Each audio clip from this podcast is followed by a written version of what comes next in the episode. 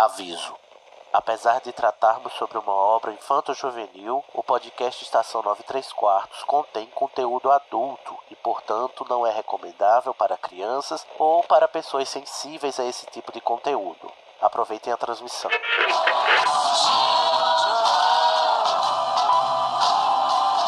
AD chamando, me escutam? Temos um novo boletim do tempo. O raio acertou. Repito, o raio acertou. Isso, como dizem, é a sua viagem. Desculpa, Harry, eu vou ter que deixar você. Dumbledore deve estar querendo. Deve estar querendo me ver. Bom, é, seu trem sai em 10 minutos. A sua passagem. Você poderia embarcar em um trem. E pra onde me levaria?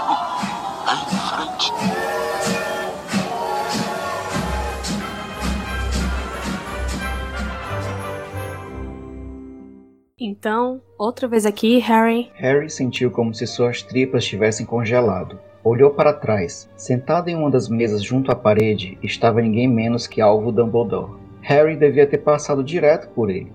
Um desesperado estava para chegar ao espelho que nem reparara.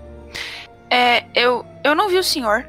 É estranho como você pode ficar míope quando está invisível.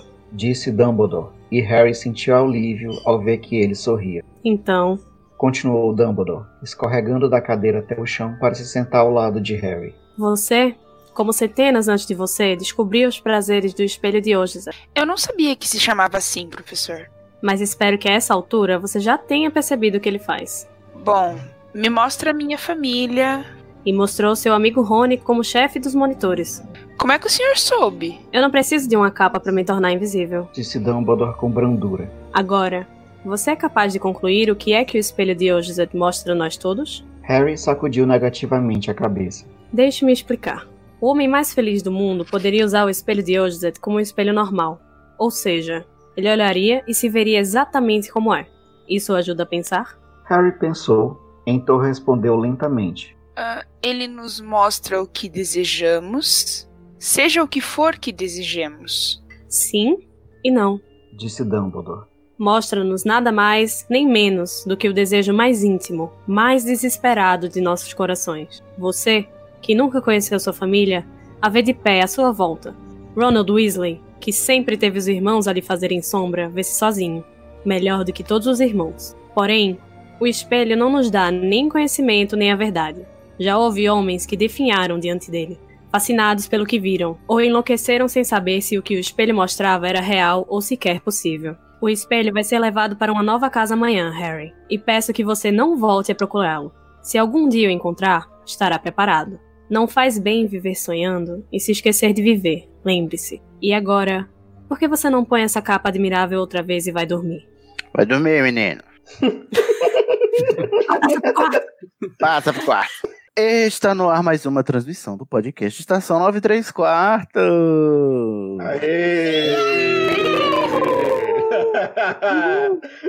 É isso aí, gente. Estamos aqui para completar o bingo das salas precisas, os episódios, né, em que a gente se dedica a analisar um capítulo de cada livro.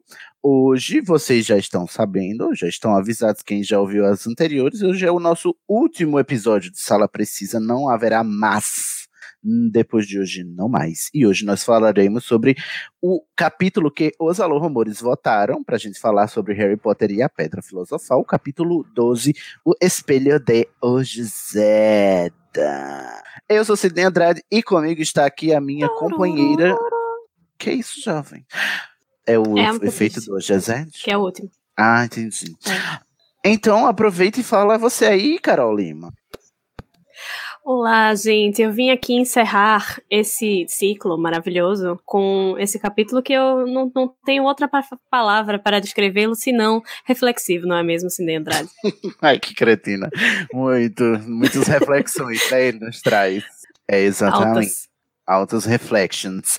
Também temos aqui ele, que tem o nome mais injustiçado do grupo dos Alô Rumores, Franco Frassanito Wolf. E aí, Sidney, tudo bem? Eu tô me Tudo sentindo adorável, porque esse é meu Meu capítulo Hum. preferido do, desse Ainda é um sonho que se realiza, né, Franco? Exatamente. Muito que bem, eu adorei também. Também estou adorável. Também temos aqui, junto conosco, ela que não é a Maísa do Silvio Santos, é a Maísa da Era de Ouro da música popular brasileira, Maísa Nascimento. Eu mesma, Maísa Mello. E aí, E aí, pessoal? Como é que Mas seu mundo, como é que tá? Tá tudo parado, né, minha gente? Caiu, não é mesmo? Seu Caiu? mundo? Caiu, meu mundo caiu, né? Que nem, Eu- nem caindo não tá mais, ele tá literalmente parado. Ele está desmoronated. Você está empolgated hoje? Ah, eu tô, porque. Ai, gente, esse livro ele é sensacional. É o livro que eu mais rio. Todos eles. Então eu tô bem empolgada. É porque é o mais engraçaralho, não é mesmo? Também temos aqui ele, o João, muito gentil. Olá, Sidney. Olá, pessoal. Boa noite. Ninguém consegue, né, João, não fazer a piada. Não, não consegue. Eu não sei se eu falei no episódio anterior que você estava, mas eu também sou gentil. Eu te contei depois, né? Mas eu também, na minha. Na minha. Como eu direi, embutido na minha genealogia, também existe gentil dentro de mim, apesar do agressivo, né? Entendeu? Mas o teu gentil é sobrenome ou é nome? É um, sobre, é um nome que virou sobrenome. Porque o nome do meu avô era Gentil, e aí o nome dos meus pais. Dos meus pais. Uma louca. Eu sou filho de dois irmãos, né? Helenister, essa porra. É, não, o, o pai, o meu pai e os irmãos dele todos viraram Gentil, assim, como segundo nome. E aí acabou passando como sobrenome para os netos. Só que eu, graças a Deus, nada, né? Sem ofensa aí a você, mas eu não ganhei a alcunha de Gentil. Eu fiquei só Amigo, com não é ofensa. Eu já tive um professor que me chamou de João Legal por quase um semestre. João legal. Ele não acertava o gentil. João Firmeza, né? João Gente Boa. Excelente, João. Empolgado para hoje falarmos desse espelho sine qua non.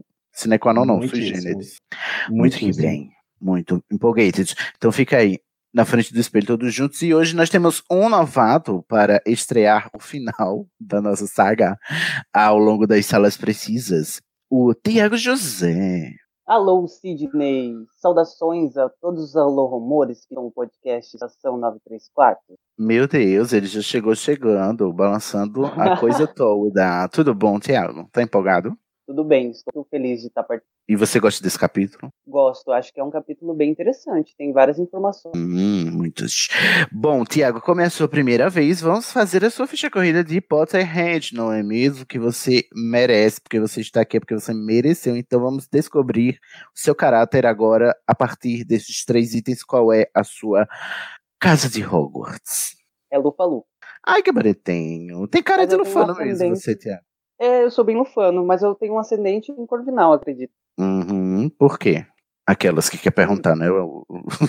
Os motivos. A casa que eu mais me identifico com Hogwarts é Corvinal. As frases, Mas no teste deu lufa-lufa, foi isso? Sim, Entendi. Bom, você pode ser o que seu coração mandar. Inclusive, até porque hoje a palavra da, da J.K. Rowling não tá valendo porra nenhuma, não é mesmo? Então, vamos fazendo. E a sua casa de Ilvermorny? é a Thunderbird. Thunderbird. Vi- Virou priquito chocado na América. Chocadíssima. E o seu patrono, para encerrarmos? Meu patrono é um elefante. Nossa, que legal! Você é o patrono da Casa Elefante. Que está patrocinando esse podcast aqui, é um product placement da Casa Elefante, inclusive, não é mesmo? Mas olha, é muito Obrigada. difícil de conjurá-lo às vezes. É muito grande, né? Você tem que conjurar um filhote de elefante, que já é difícil bastante. Verdade. Mas já eu queria dizia, né? Beyoncé. Hum, Beyoncé já dizia que ela tinha um patrono grande. ela dizia isso? Carol, eu não entendo as referências de Beyoncé, desculpa. Ah, Seja mais não. específica, amiga. Sidney. Eu só ouço Lady Gaga. Eagle, da Beyoncé. Ah, é? Eu, não, eu sou Little Monge, eu não sou Beehive. Eu, eu- a rixa começa. Desculpa. Tanto bem que eu te queria, Sidney. É assim, eu só gosto, eu, eu só ouço mais Beyoncé na, época ali pós Destiny's Child, entendeu? Perto ali e tal. Depois parei. Entendi. É. Ela dizia Mas assim: bem. Eu tenho um grande patrono, um patrono tão grande. Mentira, ela tá falando do ego dela. Mas tudo bem. Ah, entendi. Era do Jay-Z. É, dela e de Jay-Z. Entendi. Bom, Tiago, seja muito bem-vindo. Sinta-se à vontade, puxa uma cadeira. Muito obrigado. Finja que você tá gravando no seu quarto, Tiago, tá bom? Então, Todos apresentados, vamos começar esta sala precisa. Parabéns, Neville. Você achou a sala precisa. Ah, o quê?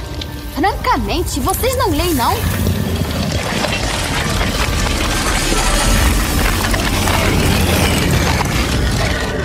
Então vamos a isto, gente. E o que, que eu vou dizer a vocês agora? Se vocês quiserem ouvir todas as salas precisas que a gente fez, o que significa que são mais seis além desta, não é mesmo? Porque são sete livros. Criança Amaldiçoada is Dead.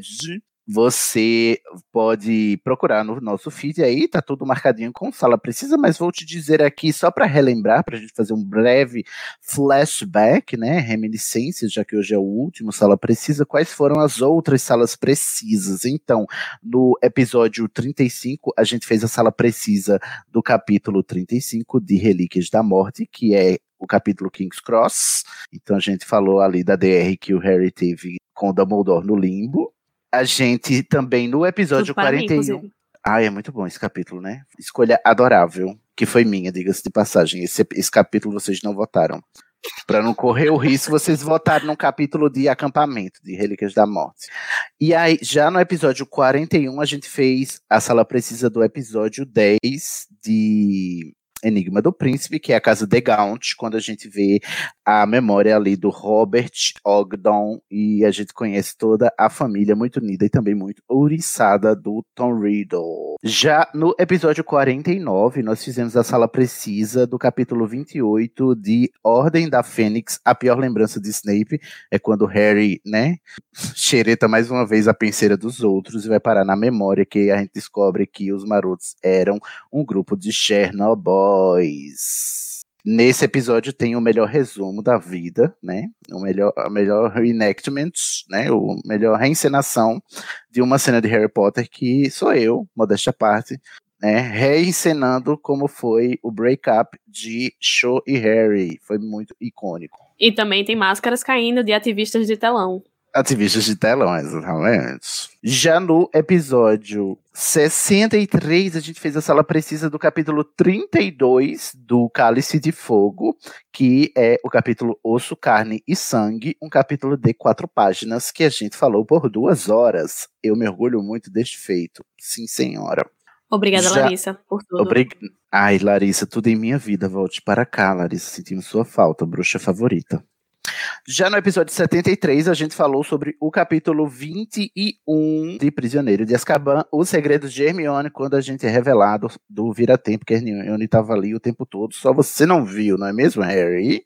E tivemos a sala precisa no episódio 84, a mais recente, né, de Câmara Secreta, na qual a gente falou do capítulo 17, O Herdeiro de Slytherin, que é quando a gente tem uma rixa, uma briga de pokémons entre a Fênix e o Basilisco, né, entre o, o Moltres e o Arbok. E aí a gente sabe quem ganhou, não é mesmo, nesse duelo Sim. Pokémon. Temos dentes se partindo do nada também. É, Carol queria muito ter estado aqui, não é mesmo, Carol? Mas ouvi dizer que na Casa Elefante você não deixou de pistolar a partir do seu viés de odontóloga, não é mesmo? É, claro que não. A pessoa que faz dentistria, ela tem que. né, Dentistria, exatamente. Tem que se apegar ao dente que quebrou-se na mão, né, no braço do menino. Então hoje nós estamos encerrando aqui no episódio 89 a sala precisa do capítulo 12 de Pedra Filosofal, o Espelho de hoje, Zed. E eu gostaria de pedir que o Franco, nosso prezado, lesse para nós o resumo deste dileto capítulo. Harry, Rony e Hermione procuram informações na biblioteca sobre Nicolau Flamel. A escola se esvazia no Natal, Rony ensina a Harry o xadrez de bruxo, Harry ganha de Natal a capa de invisibilidade de seu pai, ele atesta e encontra o espelho de Ogezed. Vê seus pais e também é aconselhado por Dumbledore. Hum, Tá bom assim ou Tá reforço? ótimo. Eu diria. Eu acrescentaria até que ele faz perguntas constrangedoras. Exatamente, muito íntimas, que eu não farei hoje jamais, tá bom, gente? Eu já fui dessas pessoas que, se- que, perguntam o que é que os povos vê no espelho de Ogezed. Não vou fazer essa pergunta mais hoje, não se preocupem, vocês não vão ter que mentir pra mim. Mas e aí, gente, olha só, uma contextualização sim, que, em que pé estamos em, em Pedra Filosofal, Carol? Quando chegamos no capítulo 12, o que que aconteceu até agora? Então, aconteceu até agora uma grande quantidade de nada. Mentira. Teve uns quadribol, aí umas coisas que ninguém se importa. Aí É, teve, os teve toda a os- descoberta, correu coruja, né? É, exatamente. É, teve também os meninos é, ficando desconfiados, né, com tudo que tá acontecendo. E está chegando o Natal. O Natal vem vindo, vem vindo o Natal. Comemora essa festa. Ninguém vai continuar o coro? Eu não O Natal. Conheço. Gente, Conheço. só eu, a velha aqui. Eu conheço Ih, a Kakura. karaoke cantora aqui nesse negócio, então. Barroca Tá muito. aqui. Vem que está chegando o Natal. Olha aí, essa já eu não Não, conheço porque eu sou jovem demais. Ah, altamente sofrem. All I, all I want for Christmas is you. Bom, Ai, gosto, minha demo de Natal. gente, era a, a música da propaganda da Coca-Cola, com o trem chegando e o, o urso, sei lá, né, era todo um... Amada. É, pior que era. Depois de muitos anos. É, ué. Bom, a gente já viu esse product placement também quando a gente falou de Bússola Dourada, né? Que teve o Yorick ali fazendo o seu jabá da Coca-Cola também. Mas, né, estamos aqui de Natal e o Harry e o Rony decidiram ficar em Hogwarts para investigar quem é o Nicolau Flamel, porque o Hagrid já deu a dica, né? Ele, a boca de sacolice do Hagrid no primeiro livro, ela é over 9 9000, né? É, A gente não pode esquecer que eles descobrem tudo só porque o Hagrid não consegue ficar calado um minuto. Sim. A Hermione já leu todos os livros da biblioteca, então ela disse: não vai ajudar em nada eu ficar aqui, porque eu não vou mais descobrir nada de quem é esse homem, Nicolau Flamel, o que é que ele fez, o que é que tá acontecendo aqui, o que é, que é aquele pacotinho, né, que aí o, os povos tá escondendo. Então ela vai passar o Natal com a família, fica só o Harry, o Rony, o Draco também tá no castelo, e tem umas comemorações de Natal, assim, é um capítulo é, bem emblemático, né? Exaustamente. Então, comecemos. Começamos como? Ai, meu Deus, tô perdido aqui, peraí. Só um minuto, senhora. Os gêmeos Weasley enfeitiçando bolas de neve. É verdade. Tudo A para gente, mim. já, a gente já começa com os James Weasley dando na cara do Voldemort, né? Que a gente vai descobrir depois que o Voldemort. o Voldemort tá na nuca do Quirrell, né? Era, era estágio Levando na, bolada na na Ordem da cara. Fênix. Bolada na cara é o quê, Franco? É estágio na Ordem da Fênix. É verdade, eles já estão aqui treinando e tal. É muito legal. Essa é uma das cenas mais engraçadas que eu que eu é, que eu acho quando eu releio o Pedra Filosofal, que é tipo assim, a, sabe, a mulher escreveu assim, eles estão tacando bola de neve na cara do vilão e você não sabe. Eu diria, Sidney, que essa é uma das Muito poucas bom. vezes que você acha os gêmeos engraçados. É verdade, sim. Pouquíssimos, inclusive, porque os gêmeos, olha, não está sendo fácil. Mas eles estão lá tá todo mundo assim, nesse clima natalino, não é mesmo? Cantando a sua música de Natal favorita. Eu gosto de Last Christmas, I Gave You My Heart, but the very next day you gave it away. Quais, quais são as de vocês? É até triste. Assim, Hã?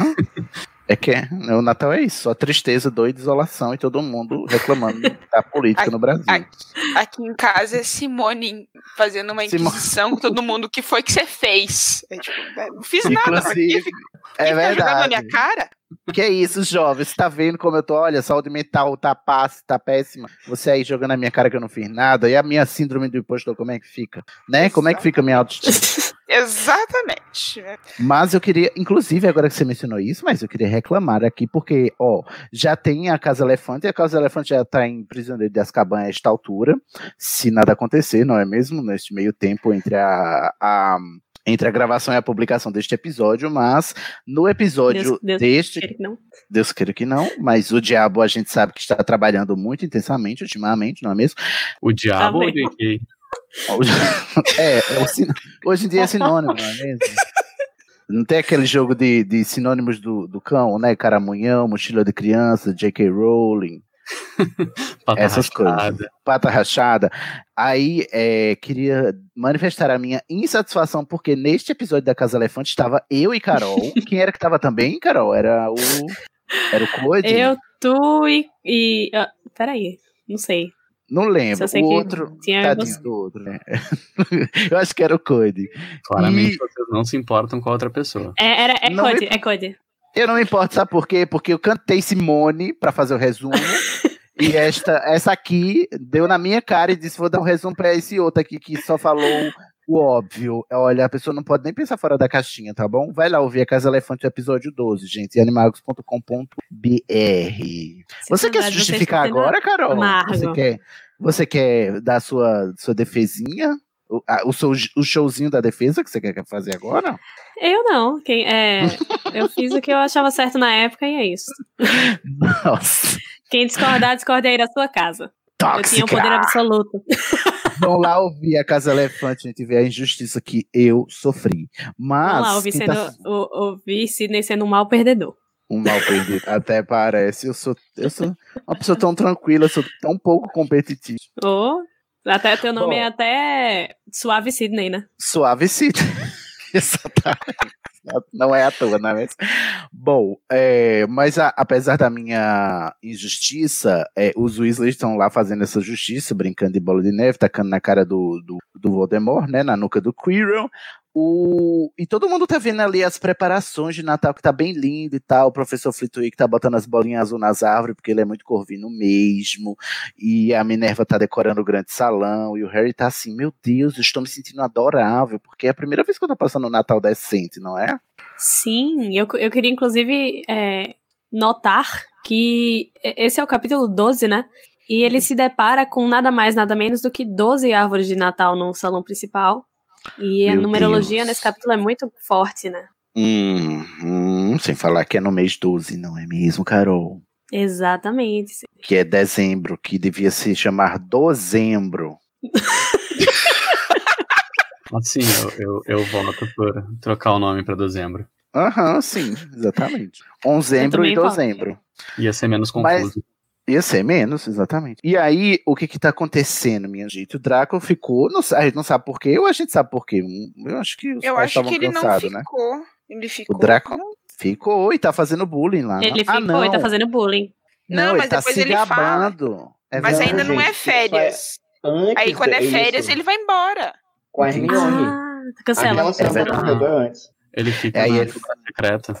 Até parece, esse Não, incompetente. é- não, de fato, ele fica em Hogwarts no Natal, na câmara secreta, no, no, É no verdade, que é quando eles usam a poção. Por que, que vocês estão falando? Vocês estão falando do segundo livro, não? Tô dando spoiler do segundo livro. Então, ele, Ah, tá, tá. ele tá falando que a gente tá confundindo com a Câmara Secreta, que é nesse livro que ele fica. Desculpa. Ah, tá. Aí, nossa, eu tô muito mal hoje. Bom, mas o Draco tá se gabando, né? Assim, fazendo graça de que ah, essas pobres criaturas que vão ficar em Hogwarts para o Natal enquanto eu vou para a minha mansão. E o Harry tá se fudendo, porque o Harry tá pela primeira vez tendo um Natal de gente, né?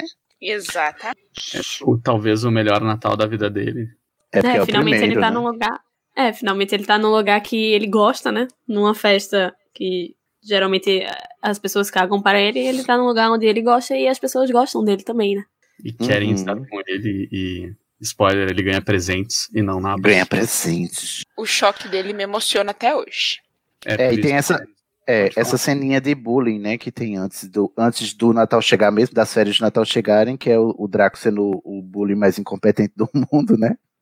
Pior bullying Quando do ele- mundo, né? Porque Quando eles encontram ele tá- o Hagrid. Pode dizer. Quando eles encontram o Hagrid carregando as árvores de Natal, o Hagrid muito prestativo, né? Aí chega o Draco Malfoy pra fazer bullying. É a sua hora agora, Meu. Deus. Pior bullying do mundo, né? Porque ele vai, ele vai querer mandar os, os afrontes dele, sendo que ele se auto-afronta. Que ele disse que o Harry podia ter ganhado de um sapo, né? Sendo que ele ganhou dele, do, do- do time dele, né? É, um- é, eles deviam botar um sapo no lugar da Grifinória, mas aí ele ia dizer que até um sapo ia ganhar do time dele. Exato. É o, é o bully Muito que não burro. é, não é muito inteligente, né? Que burro dá zero pra ele. É, depois Bom, ele aprende, né, com o Dudley. As- é. Ele aprende tanto que né, traz comensais da morte para dentro do castelo. Mas isso é Mas aí chega. Ui, desculpa, gente. Chega o Snape, porque ele tem o radar, né? E, e tira cinco pontos da Grifinória, porque Por quê? Porque, né? Snape being a bitch, como sempre. alguns Because diriam que ele está tentando. Ele está tentando corrigir os benefícios que o Dumbledore dá à Grifinória, né? Eu só queria tentar aqui ao Hagrid se colocando na frente do Snape, né, Pra explicar por que que por que que tava acontecendo aquele fuzuê ali, provando aqui então que Hagrid era da Lufa-Lufa e não da Sonserina, como algumas pessoas aí falam.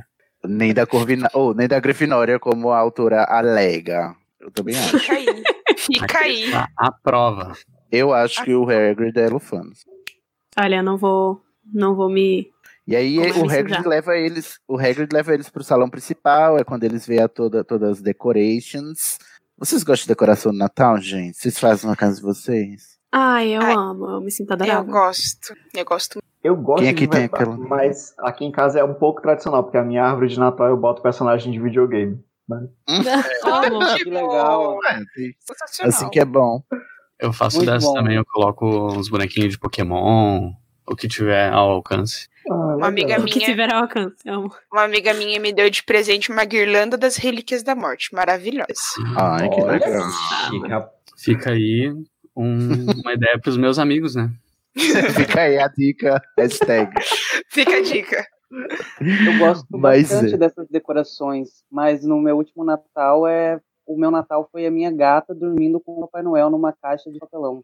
Era Com o adorável. Papai Noel? Ah, Eu, eu acho que não tem nada errado nisso daí. Então é tudo Também não. certinho. Acho que quem se deu bem foi a gata, né? Que pegou um, um Sugar Daddy. Nossa, completamente. Pra bastante gente, ó. Né? Eu diria até que era um Snow Daddy. Snow Daddy. é, é o Papai açúcar. Noel, agarradinha com o Papai Noel na casa. Ai, que bonetinha. Açúcar de Mas é o. Hagrid. Açúcar de confeiteiro, aquele. Como se chama? Açúcar neve. É, o Hagrid tá ainda debatendo com eles, porque eles ainda estão tentando descobrir quem é Nicolau Flamel. Ele tá mandando eles pararem, né? Para de ser doida. É só Gente, que... mas é porque o Harry foi burro, né? Tipo, tava calado ele. Ah, vou, só avisar aqui que a gente já tá procurando. Ainda tá pesquisando na, na, na biblioteca. Ele, meninos, vocês estão de, de férias. Vai fazer o que. Né? Vai ter Vai brincar, vai jogar umas, umas bolas de neve na cabeça do Lorde das Trevas. Para de, de coisa. Não, e o Eu amo pior que é ele que- é leso e os outros vão atrás. Tipo, o Rony e a Hermione vão confirmando tudo que ele faz.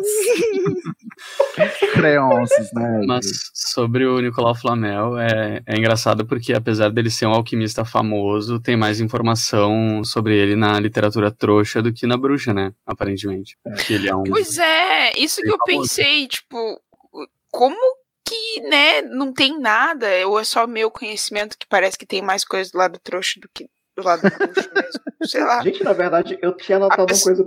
Oi, desculpa, mas perdão. Pode falar. Não, assim, é, eu também tava estranhando isso, porque, tipo, parece que ele é aquele músico que só tem uma música.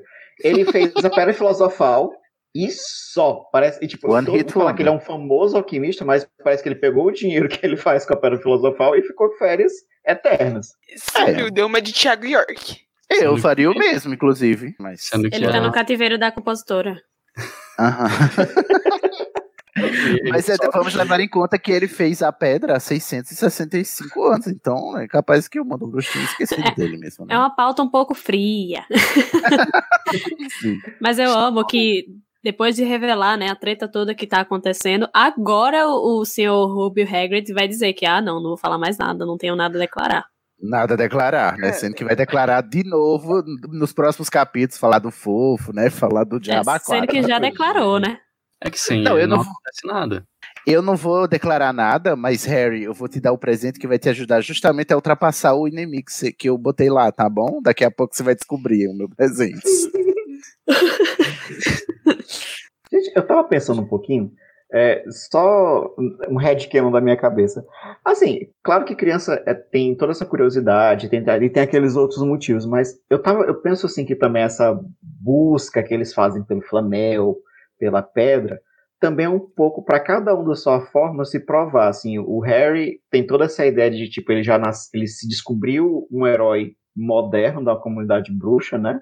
Mesmo sem saber porquê. Então, eu imagino assim que talvez para ele é uma chance assim de tipo se mostrar mais do que uma, um nome famoso por uma coisa que ele nem entende direito que ele fez. A Hermione talvez ela vê essa questão da busca pela curiosidade e pela questão também de mostrar a inteligência dela, que ela também é um pouco exibida.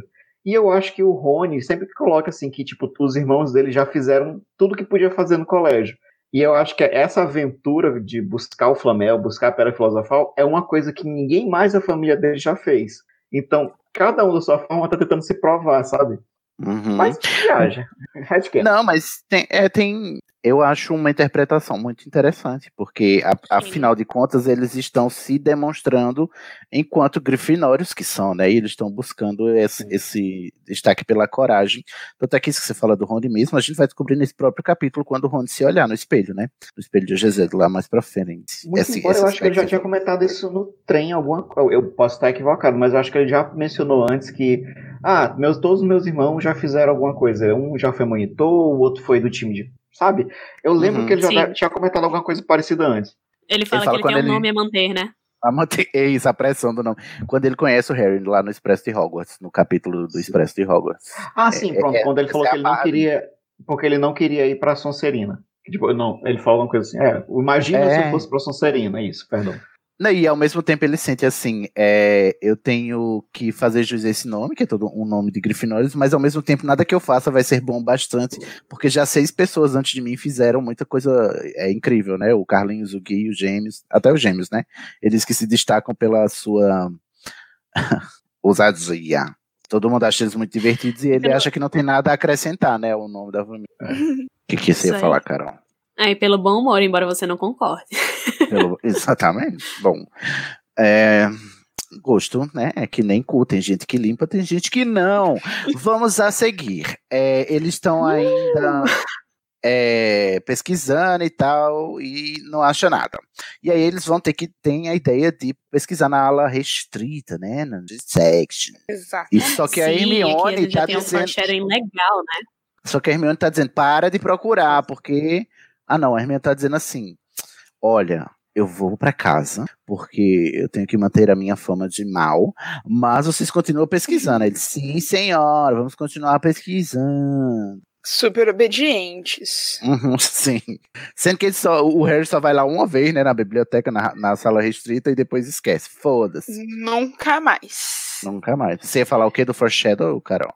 Ah, aqui a gente já tem um foreshadow legal pro segundo livro, né? Porque eles falam assim, ah, não, nenhum professor de Hogwarts ia dar um, um- uma permissão pra gente ir, ir olhar os livros da sessão reservada, né? Porque tem umas coisas muito pesadas lá, umas magias das trevas. E, Uhum. né, nenhum professor que se preze ia dar pra gente. Aí a gente precisou de um professor que não se preze, não é mesmo? Pra chegar e dar na- no próximo livro. Mas aqui o Ou Harry vai usar um presente que ele vai ganhar, né? No futuro, esperemos. Gente, Sim. Mas é. Opa. É, aqui é, ela coloca claramente que essa é uma sessão reservada por causa da- do conteúdo envolvendo magia negra é, extremamente avançada, né? Eu fico imaginando se essa sessão foi aberta durante o período do sétimo livro, em que o Snape estava como diretor de Hogwarts, que eles estavam incorporando magia negra no currículo, até pela questão da doutrina do, do Voldemort. Eu, eu, imagino, eu fico imaginando se talvez essa área deixou de ter essa, essa, essa Restrição. deixou de ser isolada, essa restrição. Bela observação. É capaz que sim, né? Embora tenha, o Dumbledore já tivesse eh, tirado a barra mais pesada da barra pesada, que é a área restrita, né? A gente sabe. Sabe? Ele tava no, no escritório dele, né? Por um lado faz sentido, né? Eles abrirem, sendo que tem. Pode, tem coisas que, que são magia negra lá, mas por outro eu acho que é, combina mais com o, o modus operandi fascista que o Voldemort e a, e a trupe dele parece seguir justamente o oposto, né? De fechar o acesso a toda e qualquer forma de conhecimento e tratar os alunos lá como gado mesmo, sabe? Porque Fechou não a tinha só- biblioteca toda, no caso. Então, É, fechar a biblioteca toda, sabe? Eu acho que é o que Eu- mais, faz mais depende- sentido. Agora, depende do que você, do que a gente considera, porque a gente pode entender uma determinada magia como sendo das trevas, e eles, pela visão deturpada de mundo, entender que não, que aquilo ali é algo a ser apresentado. Tanto que você pega no quarto livro o, o Bartol Crouch Jr. ensinando as maldições imperdoáveis para estudantes pré-adolescentes ou adolescentes, no caso. Então, eu acho que, sim, é, é razoável para assumir que parte do conhecimento será censurado, mas eu acho também que parte desse conhecimento que não é saudável para uma criança ou um adolescente ter contato, na verdade, eles, pela própria ideologia, iriam expor essas crianças para normalizar aquele, aquele conhecimento proibido, eu acho. Bom, tudo é conjectura, não é mesmo? Você ia falar alguma coisa, Fran? Não, você ia comentar que a, a sessão restrita é tão pesada que até os livros gritam, né?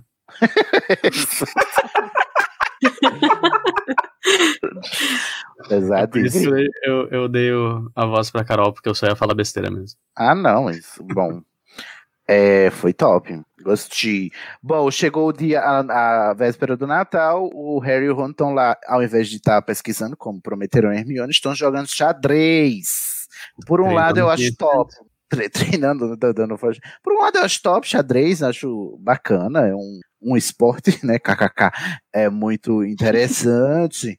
mas, por outro lado, deviam estar pesquisando, não é mesmo, meninos? Gente, eu acho muito fantástico esse xadrez. E também acho Hum. muito engraçado que as peças que o Harry empresta de cima não iam nele, falando, não me manda pra lá. É, é, é- Ah, eu gosto muito dessa descrição. E dá, Mas- dá a entender que o, o xadrez de bruxo tem personalidade, né? As peças. Então cada um tem que jogar com as suas peças. O, o tabuleiro não vem com as peças. Sim, imagina Sim, tá as jogando peças com as, são carismáticas. as peças dão pitaco. E até diz, né, que o, as pe- o Harry, como não tinha peças, né? O Rony já era um jogador nato. na- na- é, nato? Nato não, jogador nato é quem nasce, né? Ninguém nasce jogador. Torna-se jogador. KKKKK, Simone de Beauvoir. É, o, o Rony, como já era experiente, já tem as próprias peças, mas o Harry teve que pedir emprestada do Simas. E eles, não- elas não confiavam nele, então ele estava se dando muito mal. Mas, aí eles vão assim, não dormir. que- Não que Ah. aju- a- assuste a gente Harry ser um mau jogador de xadrez, né? Vamos lembrar que o menino não tem a mente mais brilhante que a gente conhece nos É, livros. estrategista ele não é mesmo, não é? O que realmente. assusta é, é Rony ser bom jogador. É verdade. E isso, isso assombra me até hoje. É, É tanto, e é tão, é tão extraordinário que a gente só vê aqui mesmo, tá bom? O resto da saga ele não vai se destacar por nada mais. Além- o livro pra, pra Câmara Secreta, pronto, não existe mais xadrez de bruxo. Nunca É, existiu. e o Rony não é mais bom em nada. Ah, ele é bom em ser o melhor amigo do protagonista. E... Rony Lovers. Rony Lovers, aviso de É. gatilho. É, eu só, sei lá, tadinho Sei menino. falar o que mais. É, eu ia falar que, né, não ia concordar muito, mas tá bom, tá bom. Vou deixar ele desse Você- tamanho. Você é um Rony Lover? Um Rony Lover, mãe? Depende. Depende, da Depende do cena, depende, Depende. do Você tá falando- momento. Depende do humor que eu tô lendo, depende do humor que eu tô vendo o filme. Depende, da Depende se acabou o livro, né? Se acabou o livro, eu gosto mais do Rony. Quando eu tô lendo. Bom. Ah, mas sei lá, que no filme eles meio que zoam, coitado do personagem. Ele tinha potencial e não sei. É. Nossa, o filme não tinha nem que tá contrário. aqui, né? Eu diria o contrário. Eu diria que Rupert Grint ele me faz não odiar Rony, Rony Weasley completamente. Não, Também, só que- por causa do ator. Só que daí você olha o potencial do ator. Você olha o tanto de coisa que mudaram no filme, entendeu? O roteiro é que é ruim. podiam ter melhorado mais ele, entendeu? Isso é uma coisa que eu fico meio. é, Até porque Pois nos filmes eles pegam todas as, as características boas do Rony e jogam pra Hermione. Então, Ah, isso, Ai, isso eles gente, eu não quero nem começar essa conversa. Vamos a seguir. Eles vão dormir e na noite seguinte é na manhã de Natal. Merry Christmas! E aí tem presentes na cama do Harry. O Harry fica o quê? Passa chocada. E o Ron, do alto seu privilégio, né? Diz: vocês queriam o quê, gente? Beterrabas? É o quê? O que é que ele fala? É, nabos. Nabos. nabos. Né? Harry assim, acorda ali. gente. Que que é isso aqui? criança, pô, 11 anos, dá um um bichinho. privilégios, privilégios. Aí o Harry tá olhando os A presentes. culpa não é minha se ele não tem pai que manda. presentes todos os anos, né? Uma pilha de presentes, chocolates, e Exato. suéteres e tal. Mas Mas- aí temos, olha Franco, Não, eu ia falar, imagina o Harry acordando ali. Que que é isso na minha cama? Jogaram esse monte de caixa aqui. gente, Sem respeito. meu Deus, ninguém me respeita aqui. Aí o Ron disse: Não, menina, para de ser doida, é presente. Aí ele vai ver, a gente tem a lista. Primeiro ele ganha uma moedinha, né, de 50 pence. E o Rony fica chocado com essa moeda, e aí a gente fica chocado com a ousadia da, da Lia Wyler, que não traduz pence para centavos. Olha, eu até aceito que ela não traduzia o pence para centavos, porque a gente de- descobriu, enquanto gravava a Casa Elefante, que a, a forma dessa moeda ela é heptagonal, e por isso Heptagonal. faz sentido ter lá. Mas faltou o asteriscozinho, né? A nota da tradutora de olha, gente, eles vão ficar assustados aqui com a forma Não, dessa entendi. moeda, porque ela é uma moeda escrota. E tendo em vista que lá pra, lá pra frente ela vai inventar uma árvore símbolo de Hogwarts, ela podia ter explicado no texto, não era como era a moeda que o Harry é, pegou, ela podia ter descrito. Essa moeda é muito esquisita, tanto é que o Rony se espanta e a gente, enquanto falante de língua portuguesa que não conhece a, a, a, cultura lá britânica e a, a- o folclore em torno da moeda, não sabe, né? Por que, que o Rony tá se espantando de, ué, moeda é tudo redondo e tal, só que essa moeda não é, né? E por isso que ele se espanta. Inclusive, foi uma discussão que a gente teve lá, né, na casa, porque a gente ficou Uhum. de jeito como assim? Nada a ver. Chega, tô tendo um déjà vu aqui. Déjà vu. Ué, se ela podia, É, se ela podia inventar é. uma árvore, ela podia dizer que era uma moeda de 50 centavos, né? Sei lá. 50 centavos com a forma de sete lados e tal. Podia estar na sua moeda. Tá. Bom, a- o Harry ganhou essa moeda dos Dursley, né? Porque eles não. Tipo assim, e ainda foi muito, porque no, no futuro eles vão dar coisas piores, menos interessantes. Eu não sei porque que eles se dão ao trabalho, inclusive, de mandar presentes ainda. Acho que o frete é mais caro, né? Deve ser. Se bem que a coruja, né? É um, como é, é um. Como chama a moeda, gente? Esqueci. Um centavinho do- dos bruxos. Um nuke. Um nuke, é. Mas eles não deviam ter nukes, não é mesmo? Para pagar a coruja. Tampouco Aí ele ganha, né? né? Ele ganha um negócio da Hermione, ganha um chocolate do Rony, ganha um casaquinho, né? Um, um pulloverzinho, um Suéter. da senhora verde clara. Verde claro. A cor dos seus realçar os- olhos. Os olhos da Nossa, mãe dele. deve ter ficado lindo esse suéter verde claro. Quanto carinho da senhora Weasley, né?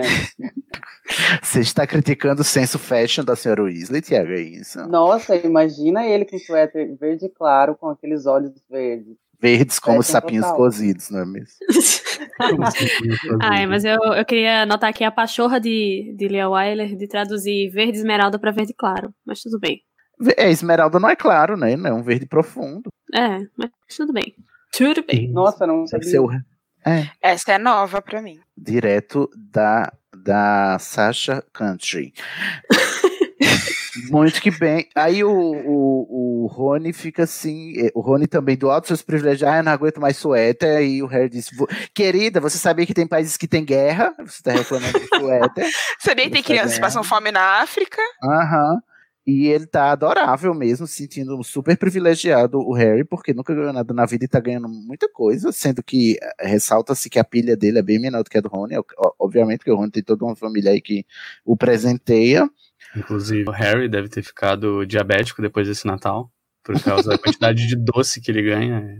Ele ganha sapinhos e feijãozinhos de todos os sabores, né? Ele ganha doce do Hagrid, da senhora Weasley e da Hermione. Que é dentista. Que é Ou que é filha de dentista. Olha. Carol, Eu você enquanto que- profissional da Oi. dentistria, você Diga. aprova esse, esse tipo de presenteamento com doces? Eu aprovo, porque o doce, ele, ele para quem gosta, ele, ele é um, um grande um Hum. grande consolo na vida, né, de cão que a gente tá tendo, principalmente neste ano do nosso Senhor de 2020. Desde ser Então- hipócrita, você gosta porque quanto mais doce, mais caros, quanto mais caros, mais rica você fica.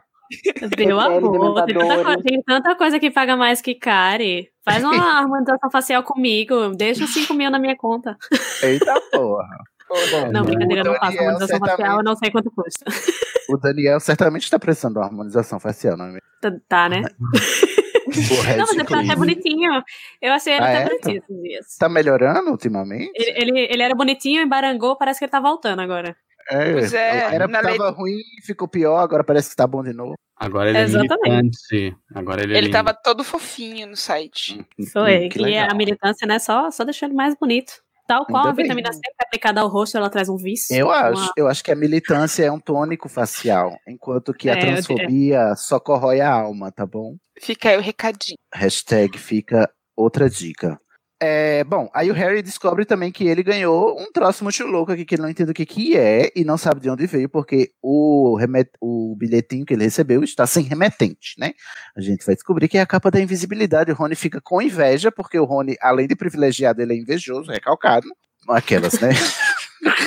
além de não Olha. gostar do que ele ganhou, ele ainda acha melhor o presente dos outros. Do amigo. Se- E tava escrito é o- assim, olha. Ah.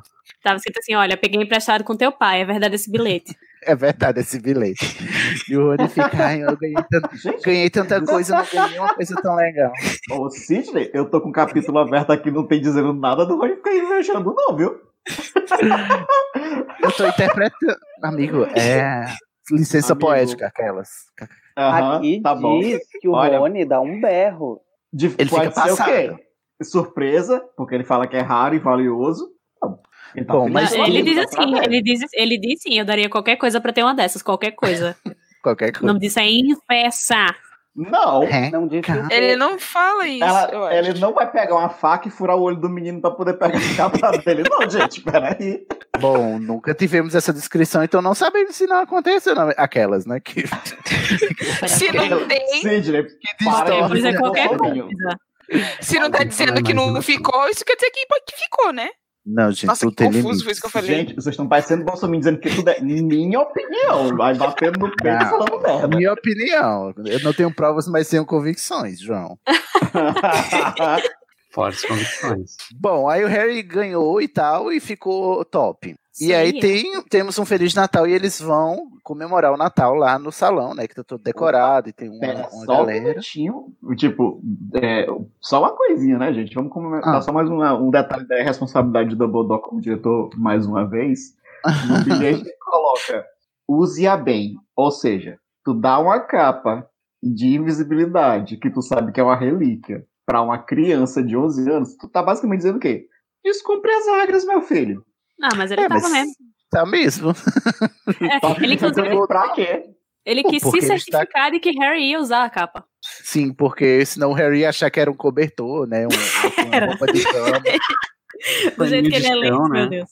Aham, mas aí o Dumbledore, enquanto pessoa que está criando porco pro abate, João, ele tem que incentivar e estimular a rebeldia mesmo, para que o Harry aprenda fazendo. Ele não pode dar as ferramentas, ele tem que ensinar a pescar, entendeu? Ele, Harry ia achar que era um, um- um lençol de algodão egípcio, 500 fios.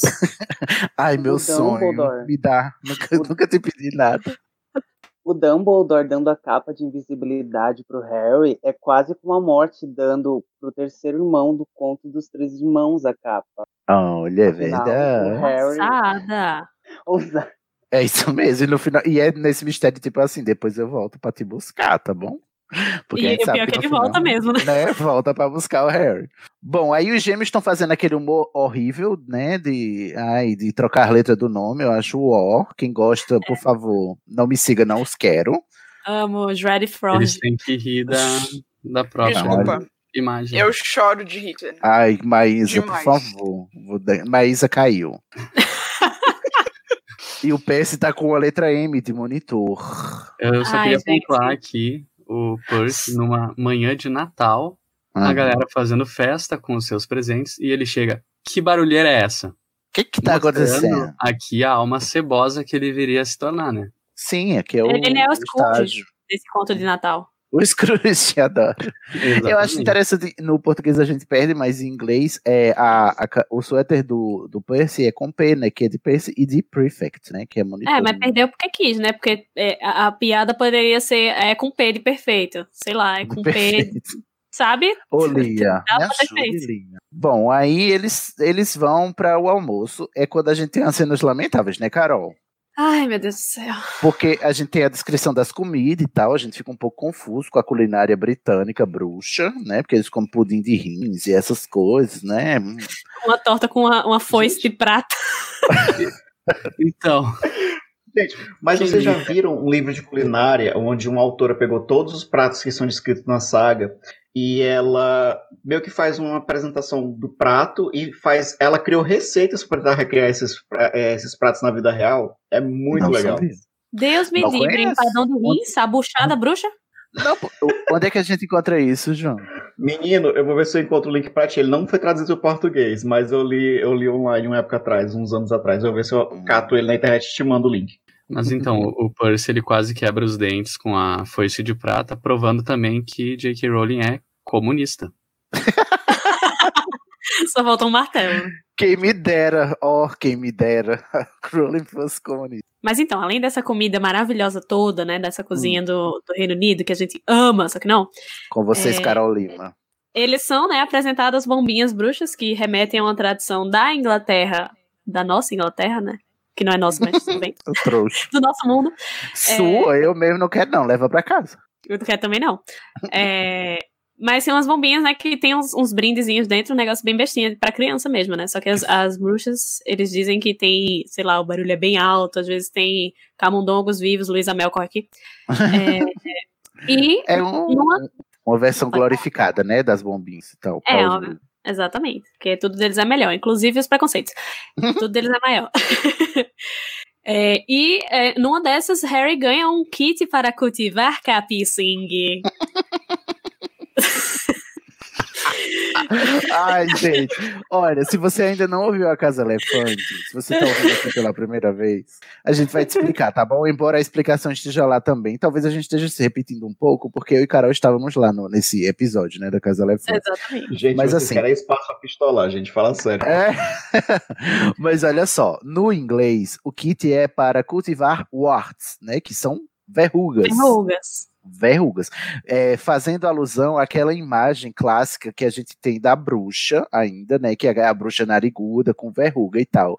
Aí seria como se fosse um kit para você, enquanto bruxa, cultivar a sua verruga para ser uma, uma bruxa de responsa, entendeu? Com a verrugona ali lustrosa, brilhosa e tal Exatamente. para cultivar sua verruga, né, e que vai te carimbar enquanto bruxa de verdade. Mas aí, a- o que que aconteceu, Carol? O que que, o que, que aconteceu nesta translation? Aconteceu que existe uma planta que chama warts. E Uhum. Lia se pegou nesse, nesse aspecto aí, não Uhum. satisfeita em usar a planta que já existia, ela pegou uma planta que é, só acontece aqui no Brasil, uma, uma- uma espécie nativa da, da Mata Atlântica, e colocou Aham. esta plantinha como planta símbolo de Hogwarts que nunca mais vai aparecer na vida. Isso. E aí, ela, além de. Além de ter traduzido mal, ela ainda inventou um dado. Ela criou e acrescentou da cabeça dela o dado de que Hogwarts tem uma árvore símbolo, que é essa árvore que tem na Mata Atlântica aqui brasileira. Exatamente. que é a. Que ela tem criança. Gente, Não sei, gente. Que lapso foi esse que ela, quando ela leu cultivar warts, né? Ela pensou numa planta em vez da, da verruga. A gente pode concluir que Lia não entendeu a piada, assim como os tradutores de Oscar, né?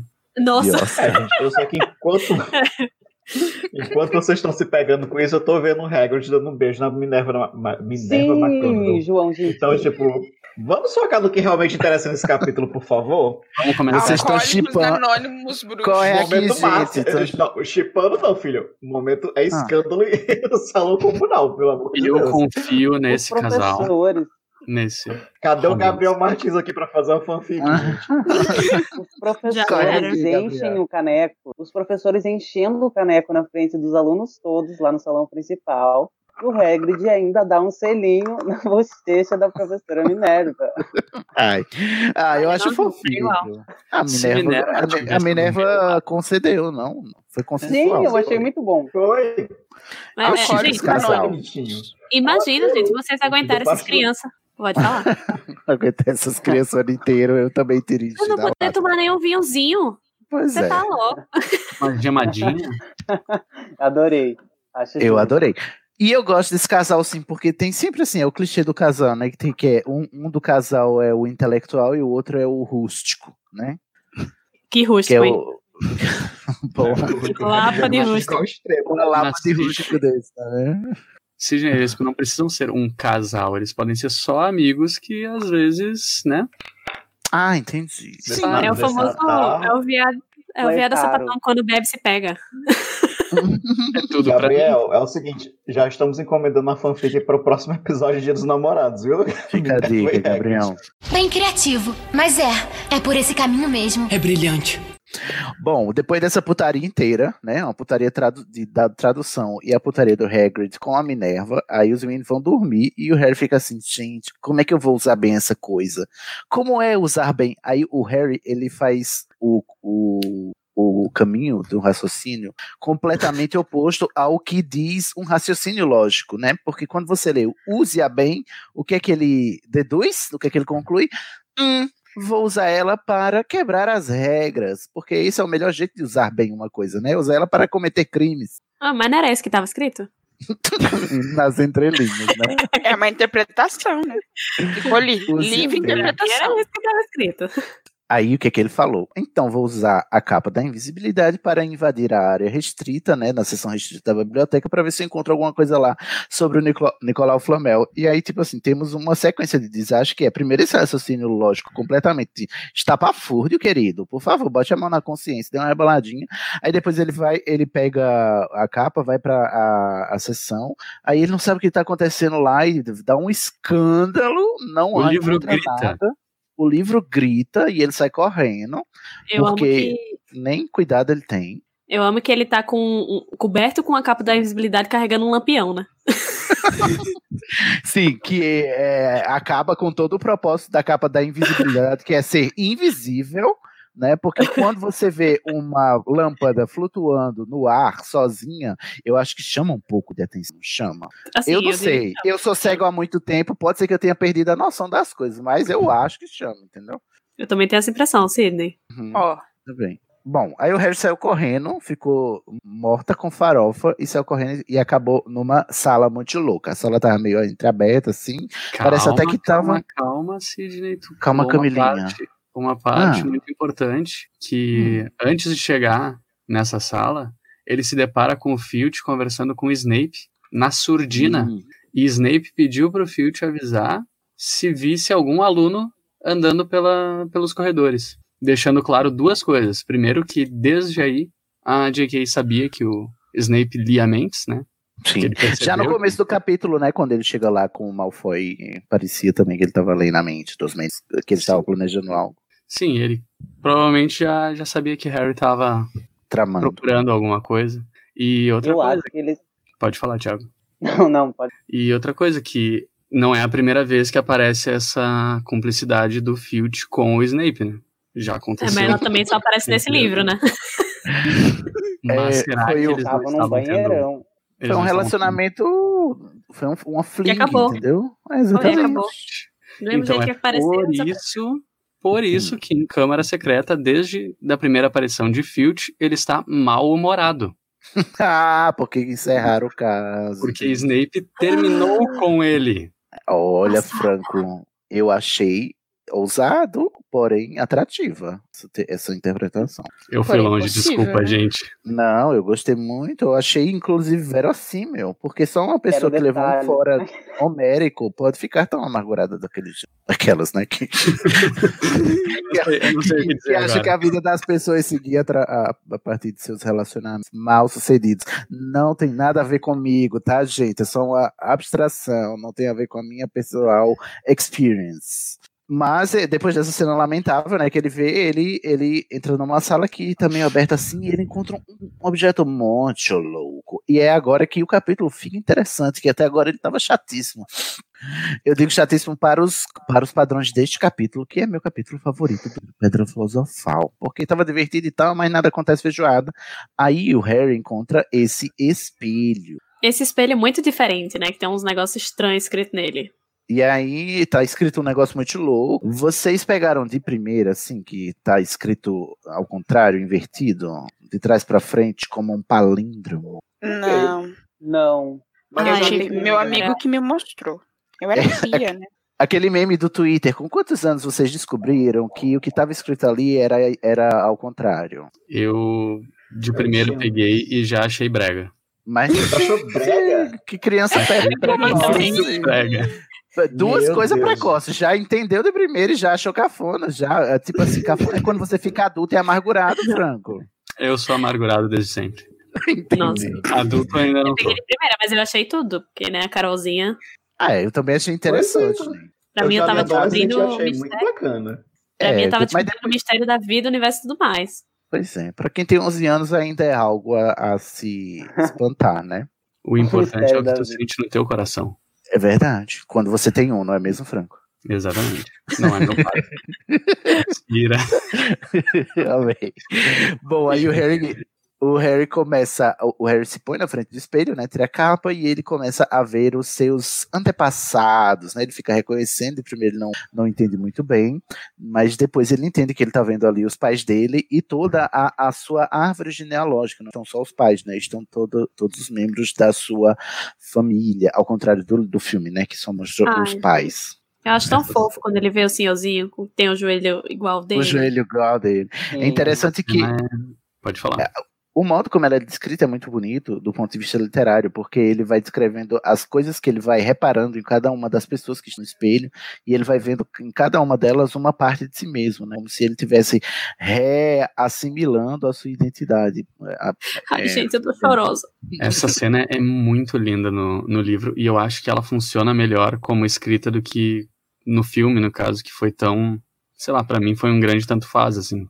Sim, no, no filme o, esse peso fica menor, né? É porque é, eu acho que é meio intransponível, né? Essa cena pra, pra um audiovisual, assim. Mas é, Sim, é- é, é justamente um isso. atributo da literatura. também é um, um diretor meio limitado, né, gente? Ai, não. Bom, não vem, não vem, não vem colocar Cris Columbus na frente da minha salada, tá? Mas- Porque ele fez Gonga, amiga, ele é limitado como diretor. Ele nunca, ele Como faz no máximo uma coisa correta. Ele nunca tem alguma coisa assim. Que já é mais do que podemos dizer do Até David por- Yates, não é mesmo? É, até porque os filmes só melhoram, né? Hum, É. Bom, mas Gente, assim, eu não tô falando dos outros filmes, eu tô falando desse. Se tiver uma direção com, mais competente, essa cena realmente seria emocionante. E também vamos colocar aqui o menino também não era lá, esses atores todos. né? Esses atores. E sem falar que a, a autora, a, at- atora, a atriz não tinha os olhos verdes como o Harry. Nem o próprio Harry tinha os olhos Nem o verdes. Harry tem os olhos verdes. Ninguém com olho verde aqui, como os sapinhos de chocolate cozidos. é licença poética, Cid. Sabe quem tem os Aí- olhos verdes? Rony. Nossa, indo de nervoso. Essa cena. Ele. é muito bonita. fôlego. Perdão, vai lá, Thiago. Essa cena é muito bonita, é, é muito especial, né, pro Harry e Liliaris. E a Lillian Potter, ela tá chorando e sorrindo ao mesmo tempo. É, é bem intenso. E é justamente por causa dela que é, é esse é o meu capítulo preferido de A Pedra Filosofal. E é incrível como uma cena tão delicada e tão bonita foi feita por uma pessoa tão pau no cu, né? Adorei. Hoje em dia, né? Cadê essa pessoa que escreveu essa cena, não é mesmo? Onde foi parar, J.K. Rowling? Você e sua sensibilidade.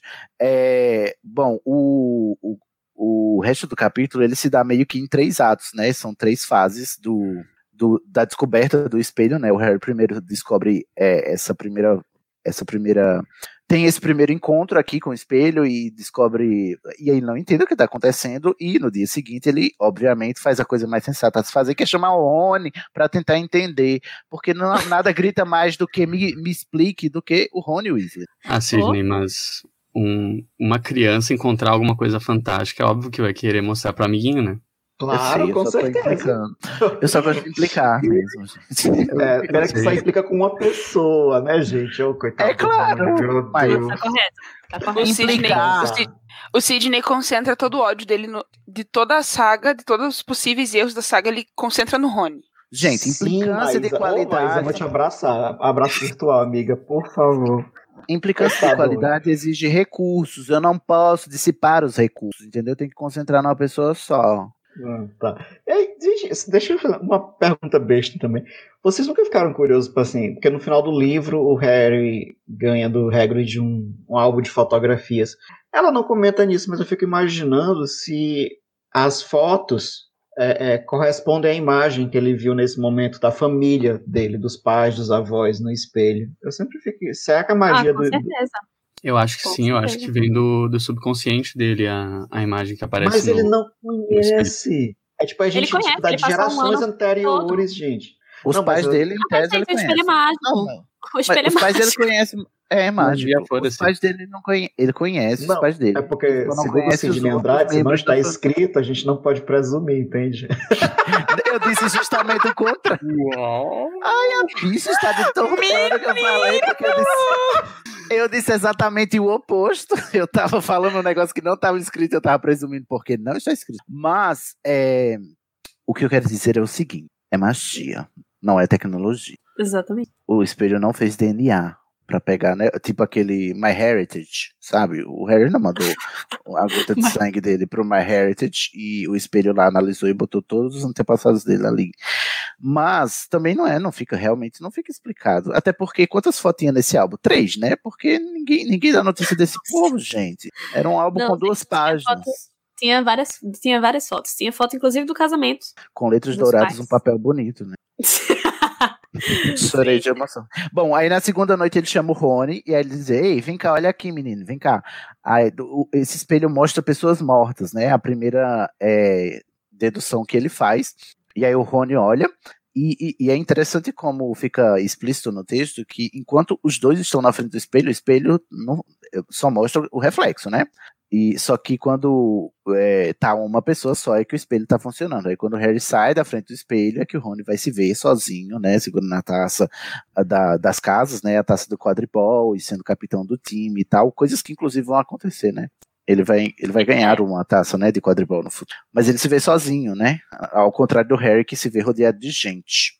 É legal, né, pra gente ver o quão perigoso, né, esse, esse espelho. Isso de a pessoa ter que estar sozinha pra ele revelar o efeito. A gente já vê Harry também perdendo a fome, porque ele fica pensando toda hora, né, no, em, Uhum. em ir lá. Pra- Querendo voltar obcecado, né? E eles vão começar a brigar, né, por causa do espelho. Sim, uma- rola uma, uma leve rixa, né? Por, pra ver quem fica na frente do espelho pra se olhar primeiro.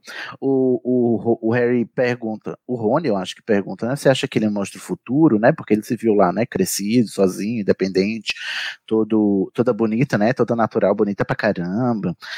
Mas aí o Harry diz: não é possível, querido, bote a mão na consciência, querida. Eu estou vendo gente morta com frequência todo o tempo, então não pode ser o futuro. Sabe? o Para Harry fez o menino do O menino fez o sexto sentido aí, o, o Hale Osment, né? Vendo gente morta e o Ron dizendo o futuro.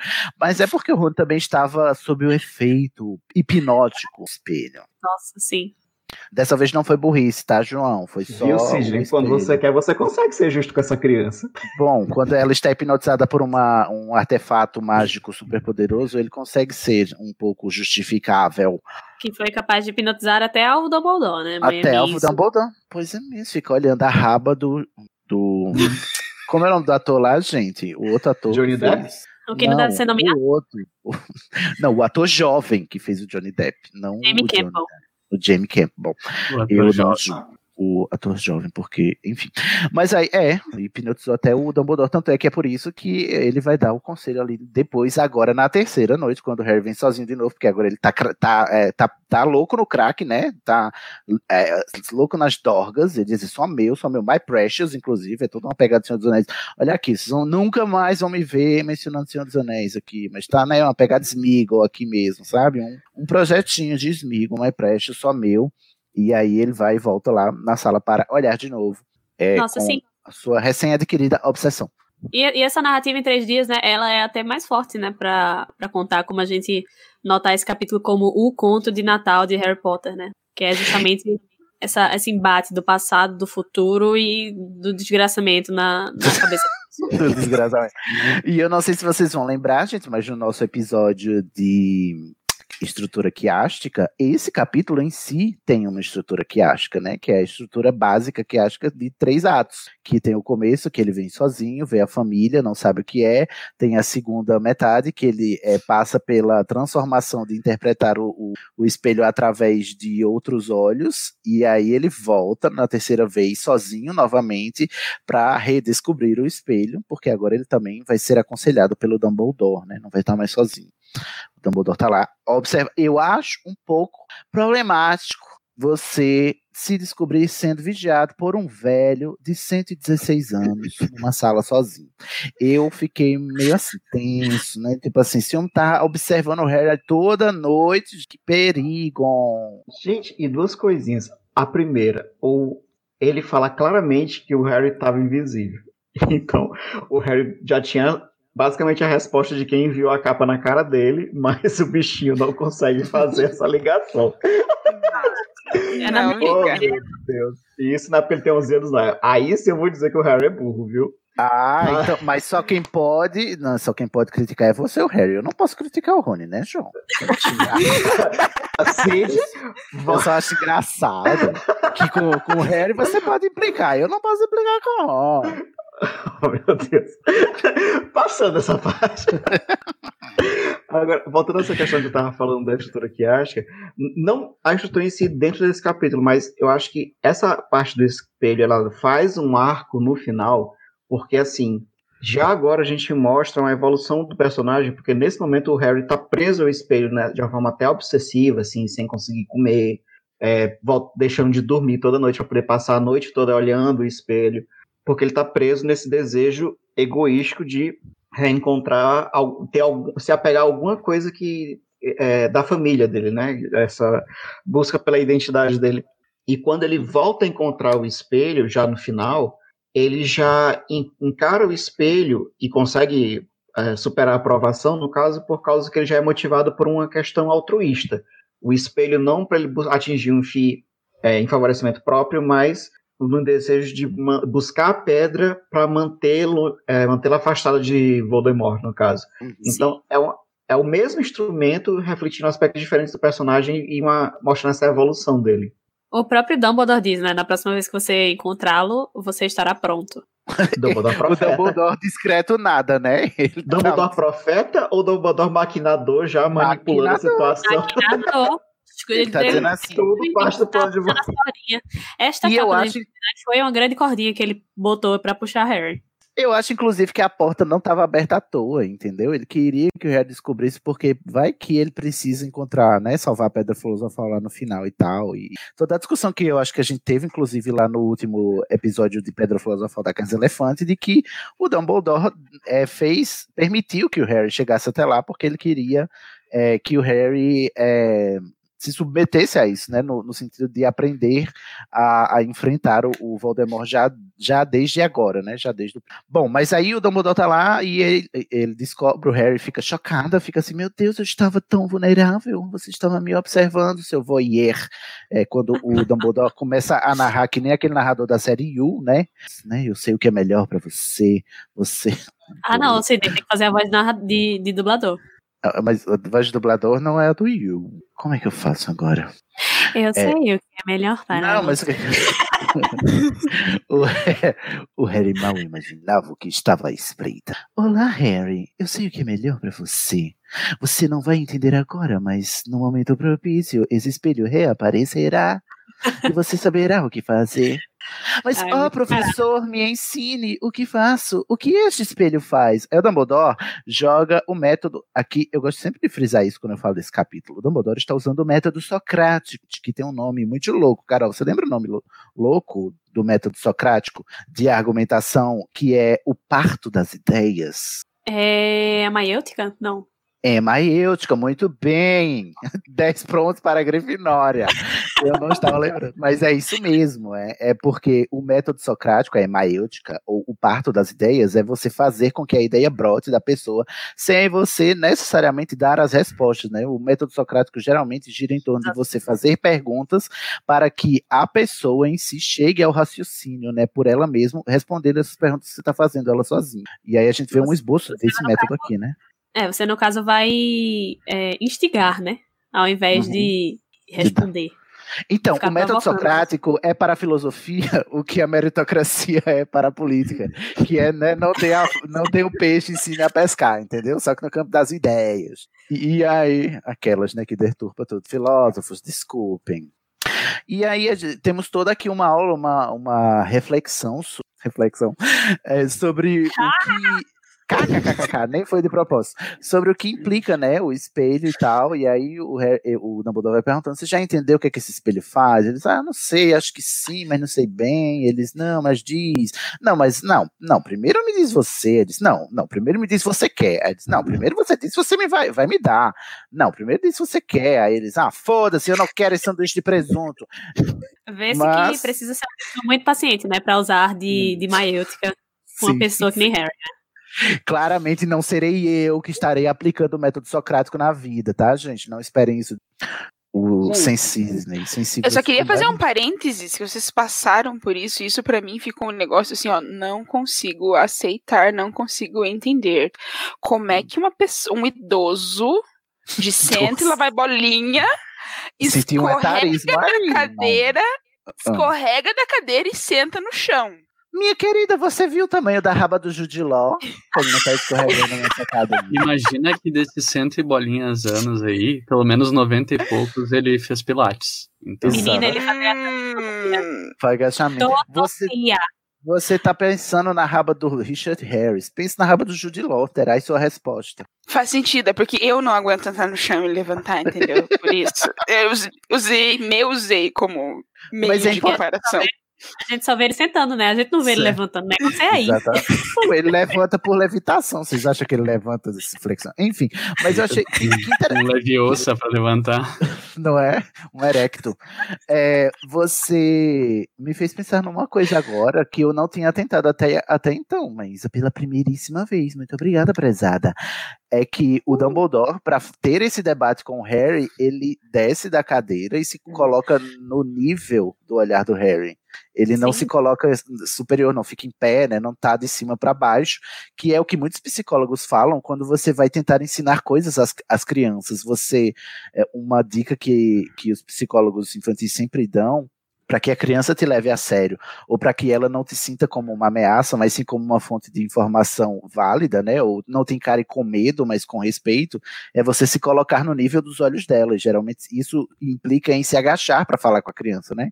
Quando você vai, vai dar uma bronca ou quando você vai ensinar alguma coisa para ela, é você se colocar no mesmo nível dela, isso fisicamente mesmo, né? Do tipo a criança pequenininha, você vai lá e se abaixa, olha nos olhos dela, se a criança enxergar, ou se você enxergar também, né? Mas de qualquer maneira, você se coloca ali no nível da, da no mesmo nível de altura dela para ela não ter essa noção de cima para baixo, para que a, aquilo que você está falando não soe como uma ameaça ou como um perigo, por conta porque o tamanho intimida, né? Tudo Outra para mim. coisa. Príncipe Charles se agachando pra falar com os 365 filhos dele. Haja coxa, né? Haja glúteo. É assim que ele faz agachamento, olha aí. Pois é. Mas outra coisa importante do Dumbledore. É sendo, sendo pedagógico é que você malha a raba, entendeu? Tá vendo? Já dizia Paulo Freire. Já dizia Paulo Freire. Amei. Quando a educação é libertadora, crescerás tua raba. Exatamente. Tá lá, tá escrito.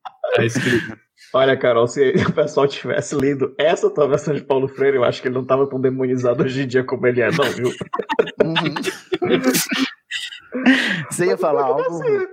Não, eu ia falar justamente sobre ah, o Dumbledore, que outra coisa importante é que ele nunca exige perfeição das crianças, né?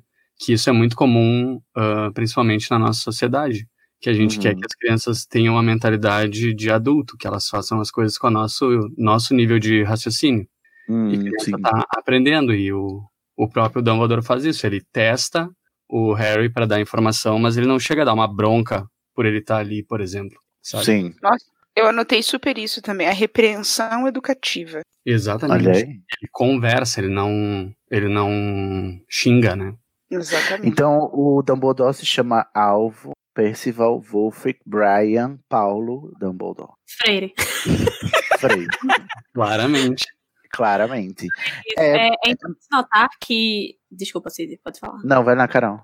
É importante notar que nesse, nesse, nesse diálogo, Dumbledore ele não tá no nível de Harry só é, psicologicamente, no caso, ele tá se fazendo ali, mas também no constrangimento que ele sente quando ele pensa nesse objeto. Vamos lembrar que agora a gente tem esse, esse background dele, é, de saber que ele já também se perdeu nesses encantos do, do espelho e mesmo um bruxo como ele, sabe? E que ele tem um passado que o assombra, né? Também, e que o espelho provavelmente mostra, porque a gente, o, a gente, é, o Harry faz essa pergunta no final e depois se arrepende, né? Do que, que você vê no espelho, e ele vai e, e conta aquela mentira, porque de fato é uma pergunta muito íntima, e também não ia ser o Dumbledore discreto fora do meio que dizer a verdade, né? pra criança, esse Dumbledore aí, que tem todos os contatinhos do Grindr, mas bota tudo lá de chavado na, na, na, na lista de contatos, assim, né? Bota assim, fulano GR, fulano, ciclano GR. Assim, Não sabe que a, perceber. a, a foto dele é só o buchinho. Só é, não tem, não tem a cara, exatamente. Mas aí é quando o Harry faz essa pergunta, a gente agora aqui sabe um pouco mais da história, não só por causa dos filmes Animais Fantásticos, né? O, o segundo filme, mas também já pelo, pela carga que a gente leu em Relíquias da Morte, do que ele teve no seu passado, que é um passado de muito remorso. E é claro que ele provavelmente não se vê feliz ainda no espelho de Ogezete nessa, nessa ocasião aqui que o Harry está perguntando, né? Porque ele ainda ainda não se satisfez e tal, e ele ainda vive muito o remorso, que a gente vai ver esse remorso é, expresso no sofrimento que ele vai ter com o delírio que ele vai ter lá na caverna do, do Voldemort, da, da, da Horcrux, quando a gente vem em Enigma do Príncipe, né, que o Harry vai vai dar o veneno para ele, para eles pegarem o medalhão, e ele vai estar revivendo todo esse remorso da, da, da briga que causou, né, que culminou na morte da irmã dele, né, lá com Grindelwald e Ariana. Estou chorosa. Ariana, não a grande, né, Ariana Dumbledore. Essa aí só tem seis anéis. não é sete, não. Sete. Não, mas é- a do Dumbledore só tem seis. Ah, é, a Ariana então. Grande tem sete. Seven Rings. Bom, é, e aí temos uma bela de uma discussão aqui sobre o desejo e sobre a discrepância entre né, tu- aquilo que a gente possui e aquilo que a gente gostaria de possuir, ou aquilo que a gente é e aquilo que a gente gostaria de ser. Para mim, esse é o grande mérito do capítulo, é trazer para reflexão para crianças de 11 anos algo já tão profundo, que é o fato de que existe sim, e sempre existirá, porque aparentemente parece que é da condição humana, essa distância entre querer e ser, né? Ou, entre aquilo que eu tenho aquilo que eu quero ter, aquilo que eu sou e aquilo que eu quero ser e tal. E parece que quanto maior essa distância, maior a insatisfação e mais vulnerável ao espelho você está, né? Porque quando é, quando fala do Dumbledore que diz, né, que um homem mais feliz do mundo se veria exatamente como está e provavelmente o homem mais feliz do mundo não se apegaria ao espelho porque o espelho não teria nada a oferecer a esse homem, esse homem ideal, fictício, novamente é, voltando aqui a Sócrates, né? Esse homem que está só no campo das ideias, porque não existe, né? Esse, esse ser humano que não veria nada além de si mesmo no espelho, porque esse é o ser humano ideal, não é o ser humano prático que está aqui no mundo real vivendo as coisas, porque não existe essa pessoa que não não tem não tem algo ali que o espelho vai lhe mostrar como sendo o seu desejo mais profundo e que, e que é às vezes inalcançável, né? Sim, e o próprio Dumbledore vai dizer, né, que a gente tem um condão de, de escolher aquilo que vai nos fazer mal, né? Uhum. Harry, ele escolhe levantar três noites seguidas, at- indo atrás desse espelho, sabendo que ele não deveria estar lá, é, só porque é uma coisa que ele quer muito, né, que é ver os pais. E ele só Sim. para quando o Dumbledore dá um basta nele. É, e aí tem uma das frases mais bonitas do Dumbledore Spector, né? Que Ah. ele tem várias ao longo aqui, é quando ele fala que não faz bem você. é, Ai, como- cadê a frase, gente? Peraí. Não faz bem viver sonhando e se esquecer de viver. Isso. Essa? Essa mesmo. Eu posso só fazer um momento de desabafo? A, a- a primeira vez que eu assisti Harry Potter no cinema, eu caí de pegar uma cadeira que ficava em um. é, na frente de um cara que é daqueles que eu chamo de comentador, comentarista de filme. Eu odeio.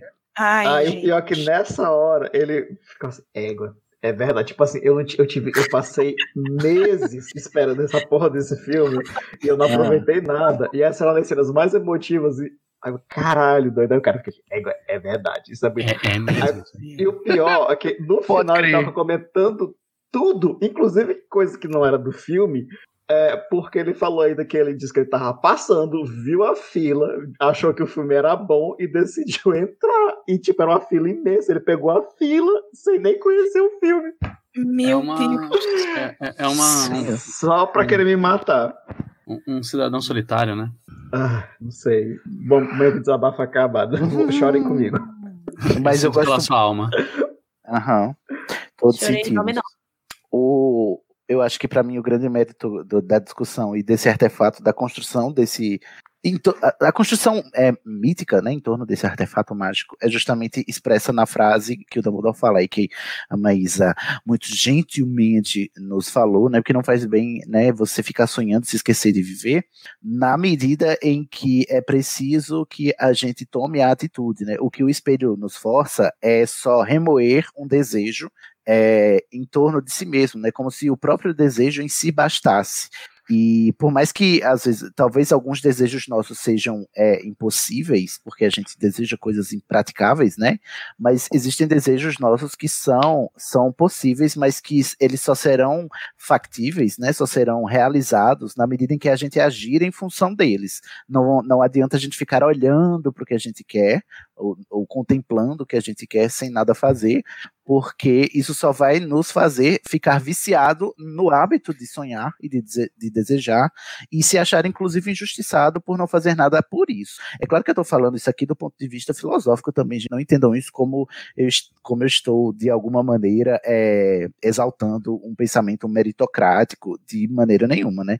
Mas assim é, é preciso que a gente também é, ponha é, as coisas para funcionar, para rodar, né?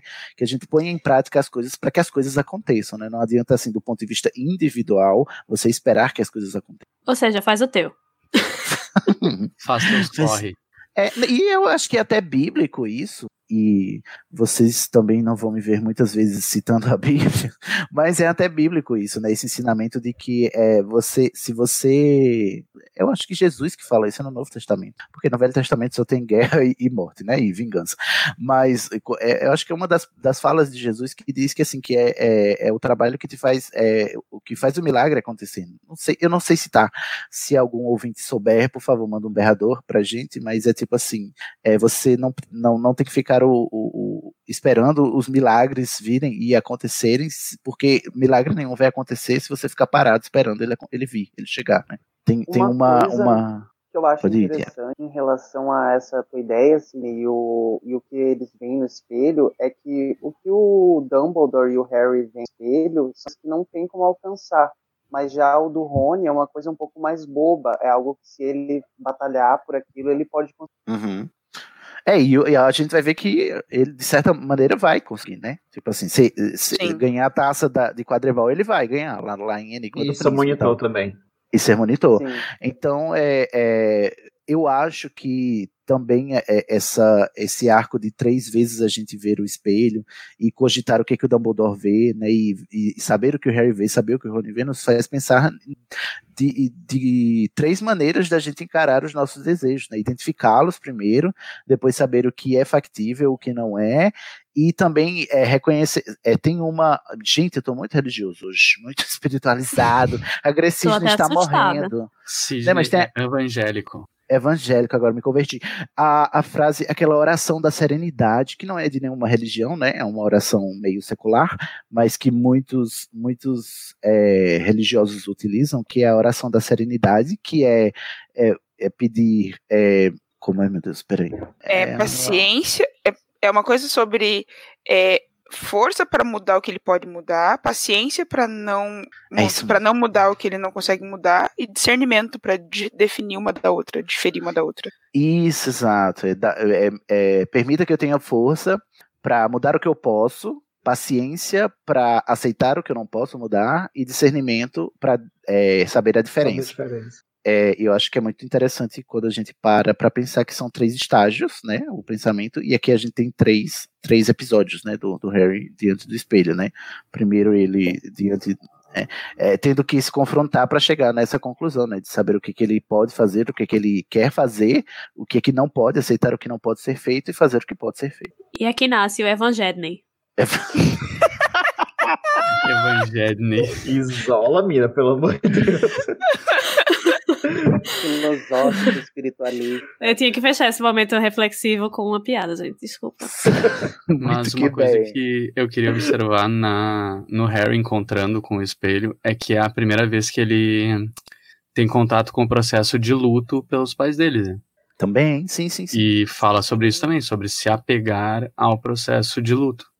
É, ele nunca tinha sido confrontado com a, a imagem e a ideia da, da morte dos pais, até porque foi mentido, né? Ele, ele foi privado da história da morte dos pais. Não mostravam uma nenhuma mentira, né? foto, sabe? Nenhuma foto dos pais, sendo que ele mora, morava com a irmã da, da mãe dele, sabe? Ai, que maldita.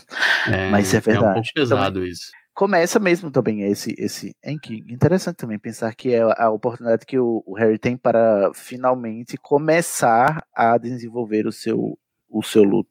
E eu não sei quem tem, quem já perdeu pessoas ou mesmo já perdeu situações, porque o luto não passa só pela morte de entes queridos, mas também por grandes perdas na sua vida. É, sabe que é, essa ausência é, é uma constante e também é preciso esse discernimento, né, de, de conseguir conviver com essa ausência porque sabemos que não podemos é, revertê-la, né? Tanto é que não é, não é por acaso que o espelho está mostrando alguém que ele não vai conseguir reaver. E lá no final, numa, num espelhamento, como a gente falou, inclusive no episódio da estrutura quiástica, é, a, o, o, Harry aqui no, no, na Pedra Filosofal, lá no final, ele vai encontrar uma pedra dentro do espelho, que, que é a Pedra da Vida, né? E lá no final, ele vai é, abdicar de querer ver a, os pais, porque ele já vai se entregar à morte, e é quando finalmente o pomo de ouro se abre, que, ou seja, que é esse, esse paralelo que é tipo assim, você só vai conseguir é, conseguir essas duas pedras na medida em que você só quiser encontrá-las, mas não quiser mais usá-las. E aí quando ele consegue abrir o pomo de ouro lá na, na beira da floresta, quando ele está indo se sacrificar, e aí quando ele vê os pais, né, que eu acho que é quando ele finalmente encerra esse ciclo de luto porque no sentido de que de compreender o que está sentindo, né, e, e, saber que a morte é irreversível. Até ao longo da saga a gente vê o Harry se prendendo de novo nessa nessa vontade de rever os pais pelo pela conexão dele com, com o Voldemort, né? Eu esqueci o nome do feitiço quando as varinhas se interligam. Isso, Priori Encantatem. E ele até tem uma esperança, assim, de que tenha como ver de novo, que ele até pergunta pro Dumbledore sobre sobre esse episódio, né? Uhum, sim. E... E até no, no, no, episódio com os dementadores, ele fica também. É, as primeiras vezes que ele não consegue fazer o patrono é porque ele quer ouvir a voz da mãe dele. Sim, sim. Ai, que engraçado agora a gente falou na, na estrutura que acho que alguns pontos em comum entre o, o livro 1, o livro 4 e o livro 7 são nesses três livros também que o Harry vê, vê os pais como espectros aqui no espelho, no 4 lá no cemitério e no sétimo lá na floresta com a Pedra da Ressurreição. Aí, mais uma, mais uma semelhança, entre aspas, aí para é, ratificar a tese da estrutura que acho que é planejada aí em ciclos da obra Harry Potter. Além do dragão, né, que a gente tinha comentado, tem outras coisas também que se repetem nos três livros. Muito bacana. Gente, vocês têm mais algo a comentar sobre. Perdão, Carol. Eu amo que aparece um dragão neném, um dragão adulto, depois um dragão velho, né? Uhum. Tudo para mim. Tudo em minha vida, a estrutura quiástica. Vão ouvir, gente, episódio 79 para mais informações sobre a estrutura quiástica. Ficou top esse episódio. Gente, vou perguntar aqui para vocês se tem mais. Tinha até um descrente que virou crente, né? Na estrutura quiástica nesse dia. Tinha mesmo. Logo após o Harry conversar com o Dumbledore, ele vai pro dormitório da, da Grifinória lá e o Perebas está na cama dele. E isso é muito indignante, né? Porque a gente não sabe ainda que o Perebas é um traidor. E ele é tá um lá, safado. Todo mundo na sua cama, sem você permitir. Que, que, que cretino é mesmo? Indignante. Eu acho, não, eu acho que. E pior, na cama do, do, do, dos caras que ele matou, né? Que ele basicamente deu, permitiu a, a, que Voldemort matasse, cara. É foda. Menino, será que isso também foi uma ironia poética que a Rowling botou aí? Do tipo, a gente acabou de se deparar com o Harry se deparando com a família dele e o, o traidor que, os, que causou a morte dele tá lá dormindo na cama dele quando ele volta. O J.K. pensou em tudo. Só não pensando. e parou de pensar, né? Depois. É, Acabou, foi... gastou tudo. Gastou tudo nessa obra e, e já Não. era. Bem criativo, mas é, é por esse caminho mesmo. É brilhante. Bom, pessoal, é isto. Chegamos ao fim desse capítulo maravilhoso, né? Com Harry perguntando uma pergunta indiscretíssima e o Dumbledore mentindo na cara dura, porque ninguém é obrigada. Eu amo. Vamos. Né? Vamos às nossas considerações finais. Deixa eu só começar, talvez eu me repita um pouco, se você for ouvir A Casa Elefante. Para mim, o capítulo 12 de Pedra Filosofal é um dos capítulos mais bonitos da obra, é, mas de, deste livro em específico, Pedra Filosofal, para mim ele é o favorito. Ele, como eu falei lá na Casa Elefante, ele ele funciona sozinho como um conto de Natal separado, ele inclusive é escrito como um conto solto de Natal, então toda a estrutura é, remete a isso, inclusive ao conto de Natal lá do, do, do Dickens, né? Do. Como chama? Do. O, Scrooge. O, isso, do Scrooge. É o conto de Natal, né? Christmas Carol, é, né? Olha aí, Carol. Fizemos a piada aqui também, Carol. É um conto de Natal do. Uhum. O conto de Natal do Dickens, né, que também funciona em três atos, né, o, o passado, o presente e o futuro. É muito, é muito bonito para mim esse, esse capítulo. Ele é muito sens sensível, né, sensibilizante também. Ele traz reflexões profundas para crianças que talvez nunca é, se não tivessem essa oportunidade, talvez nunca parassem para pensar nisso. E eu gosto de pensar que as crianças, se não entenderam tudo isso que a gente está falando aqui, obviamente, porque somos adultos falando de Harry Potter, né? É possível que na releitura elas, elas é, cheguem a essas conclusões também, o que também é importante, porque ter essa noção dos seus próprios desejos, daquilo que você consegue fazer e daquilo que você não consegue, é importante para qualquer pessoa manter a sua saúde mental. Então, além de tudo, ele ajuda no autoconhecimento, é praticamente uma autoajuda aqui. Não, mentira, gente, estragando o capítulo. O capítulo é top, gente. Eu amo esse capítulo, para mim é o meu favorito do livro inteiro. Inclusive, ele podia estar tá né, repetido nas páginas no lugar do capítulo 14 e o Norberto na Dragão Norueguês, que é um capítulo completamente inútil. Mas isso sou eu. Norberta. Justiça para Nor Norberta hoje está chorando, né? Porque a autora dela não reconhece a identidade de gênero dela. Não é mesmo? Esquecida no churrasco, inclusive. Esqueci. Norberta, justiça para Norberta. Vai você, Carol. Então, como o Sidney falou, eu também posso estar me repetindo aqui, mas é, eu também gosto muito desse capítulo, justamente por esse valor é, introspectivo, né, que ele traz de, de você acompanhar realmente um arco ali fechadinho de crescimento emocional, psicológico de Harry e também de contato, maior contato com o Dumbledore, né, que nesses primeiros livros ele é aquela figura enigmática, meio etérea que sabe tudo, faz tudo, sabe, sabe, está em todo lugar.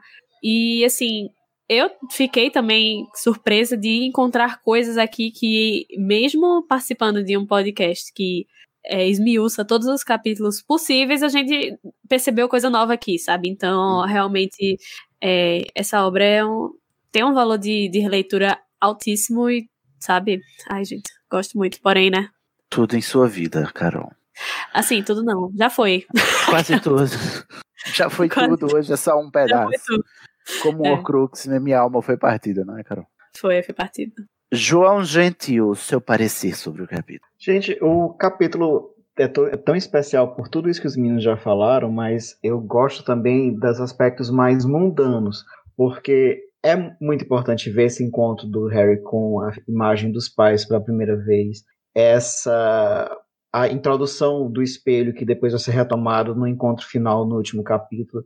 Mas eu acho muito terno essa passagem do primeiro Natal do Harry no ambiente acolhedor, onde ele tem contato com é, não, não só pelos presentes, mas ele tem contato com a família extensiva que demonstra carinho por ele. Então você vê o primeiro contato da senhora Weasley, que só teve um contato muito breve com ele, mas teve cuidado de fazer um, um, uma camisa para ele, mandar presentes, mesmo sendo uma família pobre, o Hagrid.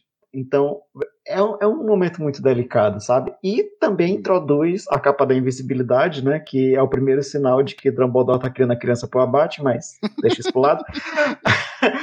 mas, realmente, é, a discussão do espelho realmente é, é, eu acho que ela introduz também a, a discussão que ela vai estender em outros no, em outros personagens que vocês falaram sobre a questão de como, de em que momento é saudável você é, pode dar o seu desejo para se adequar à sua realidade, você vê uma tragédia, é, essa mesma, esse mesmo fato se torna uma tragédia num Snape que se deixa consumir na ideia do amor não correspondido a vida toda, em vez de tentar reconstruir um relacionamento com outra pessoa, e com um Voldemort que por não se aceitar é, como um, um uma pessoa é, abandonada pelos pais, no caso um mestiço, acaba se deixando levar para uma busca pelo poder que acaba consumindo tudo. Então, esse capítulo do desejo ele, eu, no espelho, eu acho que ele é o pontapé inicial para tudo isso que vai ser tratado depois na saga. É, é fantástico. Nossa, lindíssimo, falou tudo. Arrasou. É, Tiago, meu querido, o que, que você tem a dizer sobre esse capítulo? Esse capítulo é muito bonito pela vivência do Harry no primeiro Natal em Hogwarts, que é, nossa, Natal em Hogwarts, né? O meu sonho, imagina. Hum. E é um capítulo sensacional, mas não é o meu capítulo favorito no, no livro. Eu ainda diria que o meu capítulo favorito é o do Alçapão. Uhum. Mas esse capítulo é sensacional, é muito, muito bom mesmo. O primeiro Natal do Harry em Hogwarts é maravilhoso. Icônico, não é mesmo? Com certeza. É isso aí, muito obrigado, ô Franco. Ele, eu falei no começo do episódio que esse é o meu capítulo preferido do, do primeiro livro, da Pedra Filosofal, justamente porque ele trata desse, desse tipo de tema delicado, né? e de uma forma bem traduzida para a criança. Fora que ele dá uma pincelada em muitos elementos do livro em si. Ele fala uh, sobre a amizade do Hagrid com, com as crianças, né? Ele fala sobre a amizade do trio. Ele mostra um pouco do Snape, uh, fazendo ali sua, seu, sua cumplicidade com o Filch. Dá um pouco mais daquele, daquele ar de mistério, fé. né? Isso. É, deixa a gente com os olhos assim pro, pro Snape ser o vilão e a gente sabe que ele não é depois, né? Ele tem o primeiro é. contato do Harry com, com os pais, que também é o nosso primeiro contato real, assim. Real entre aspas, né? Porque é só um espectro. Mas, enfim. E ele aborda todos, todos esses assuntos e tira o Dumbledore, por exemplo, de uma, de uma figura misteriosa, assim. Ele continua sendo muito misterioso, mas existe um contato direto do, do Harry com o Dumbledore e é, é como a gente viu no episódio, é uma, é uma coisa um pouco mais um pouco mais aproxima os dois, sabe? E a gente vai vendo ao longo do, do livro que eles vão ter uma, uma relação, né? Hum, excelente. Maísa Nascimento, para encerrar este episódio. Você, o que, que tem a dizer? Maísa, querida. Todo mundo já falou tudo que eu tinha que falar, mas assim, é interessante ah, os pontos de vista, porque até então eu não enxergava ele como um capítulo eleito a ser preferido. E poder ver do, do ponto de vista do porquê vocês o consideram preferido é interessante. Eu vou ter que reler o livro agora. Mas. Vocês me eu obrigaram a acho- reler. Eu vou, vou ter que reler. Que triste. Não, mas, mas assim, é, ele é muito introdutório, no meu ver, assim. Porque ele introduz o início de uma relação do Dumbledore com o Harry, por exemplo. Ou o quão presente Hagrid é na, no dia a dia deles. Até mesmo as, as implicâncias do Snape, assim. Para mim, eu tenho muita visão de introdução. Porque dali dá um pouquinho de cada coisa e o quanto ele é, o quanto Harry ele é valorizado pela família Weasley, né? Porque a senhora Weasley viu ele uma vez e ele já ganhou um suéter. Sim. Então eu acho isso assim que é muito vai mostra muito do que vem pela frente assim ainda, por isso eu considero ele ainda muito introdutório. Excelente. Então, gente, encerramos aqui. Essa é a última sala precisa, tá bom? Presented. A gente encerrou um ciclo e a gente tá encerrando a sala precisa porque o podcast A Casa Elefante já está fazendo o que teria sido. O que foi a nossa ideia ao instaurar o quadro Sala Precisa aqui no Estação, que era analisar capítulos específicos. A Casa Elefante, o podcast nasceu é, justamente para fazer isso, analisar a obra capítulo a capítulo. Portanto, não faz sentido a gente fazer mais isso, inclusive, porque eu e Carol é, somos é, participantes lá de alguns episódios e a gente já se repetiu aqui, não é mesmo, Carol? Então, não tem Sim. sentido. Logo, vocês ouçam esse episódio e corram lá para animagos.com.br para ouvir as análises do podcast A Casa Elefante, analisando toda semana um capítulo de Harry Potter, capítulo a capítulo, do primeiro ao último livro. Nesta altura, eu não sei em que pé estão, já devem estar perto de Cálice de Fogo, mas ouçam lá tudo, tá bom? E ouçam o episódio 12, que é a gente falando sobre este capítulo que está aqui, tá bom? Por favor. É muito bom esse episódio. Ele é talented, brilliant, incredible, amazing, show-stopping, spectacular, never the same, totally unique. Porque temos nós dois lá, não é mesmo, Carol? Baixou o Junicode agora com essa menina. Peraí. Oh my god, oh my goodness. Gaga. É o meme da Don't Gaga. Como assim? Vocês não conhecem? Don't be a drag, just be a queen, Carol. Amém. Então, prezados, se vocês quiserem falar sobre o capítulo conosco, para a gente repercutir no próximo episódio de Berradores, vocês vão, né, escrever pra gente no berrador.934.gmail.com ou nos é, comentar nas nossas redes, lá no grupo do Facebook, Alô Rumores, do Estação, ou nas, no Instagram e no Twitter, no arroba estação 934. Eu torço que cheguem bastante comentários sobre esse capítulo, gente, porque ele deve ser muito emotivo para muita gente. Então não deixe de mandar o seu comentário, por favor. Sim, mandei cartinhas pra gente. Cartinhas, não cartinhas de amor. E escrito use-a bem. Isso aí. E é verdade. Por favor, vamos comentar como o Rony foi legal nesse capítulo, defendendo a família, ajudando um amigo. Olha, Ai, ai, justiça para o Rony agora. Pronto, a gente vê cada absurdo mesmo, viu? É isso, Olha. gente. Vamos dar um tchauzinho mágico. Em 3, 2, 1 e. Tchau. Eu queria que uma marca de preservativos, né, mandasse uma caixa dizendo o bilhete use-os bem.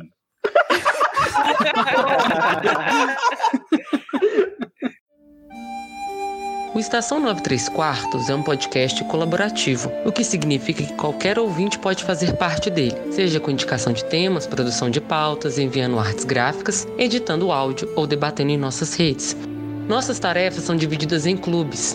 Descubra que clube colaborativo combina mais com você e se inscreva no Instituto de Magia e Podcast do Estação pelo formulário. Todas as informações que você precisa para participar estão no endereço www.animagos.com.br/impe.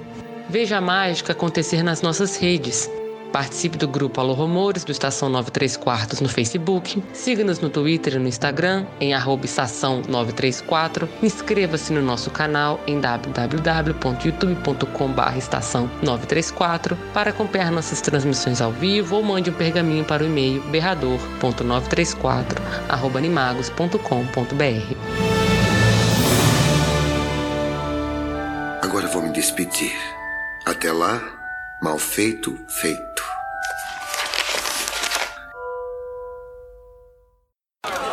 Silêncio!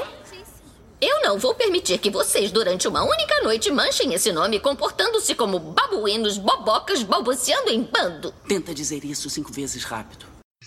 No episódio 76, A Vida e as Mentiras dos Malfoy, em 67 minutos e 47 Meu segundos. Deus, que obsessão. É a primeira aparição do termo agressivo. Ah, já é- tá lá? Nossa. Aham. Quem falou? Isso? foreshadowing. Foi você? Eu mesmo. Ah, então já tava. Muito. É, ô, João, tu tá com um pouquinho de retorno. Tu tá usando Gente. fone. Não, tava usando o microfone do computador. Coloque um fone, senhora. Deixa eu pegar aqui. Cadê Tiago, gente? Tá no chat aqui. Ah, já? Por que, que o StreamYard não tá me, me dando os, os pluff? Calma, senhora. Entre aqui. Só um momento, por gentileza. Franco, você vai ler o resumo, tá? Do capítulo. Eu vou gaguejar. Não vai nada, acredita no potencial. Me passa o link, senhora. Senhora, tenha vergonha nesta sua cara. Não tá aqui não, Tiago, gente. Ele tá Ué. no chat. Ele tava, né? Ah, tá. Ainda tá. Ele tá no chat. Como Tiago, entra? fecha, fecha e, e entra de novo, amigo. É, não tá aparecendo pra mim não aqui ele não.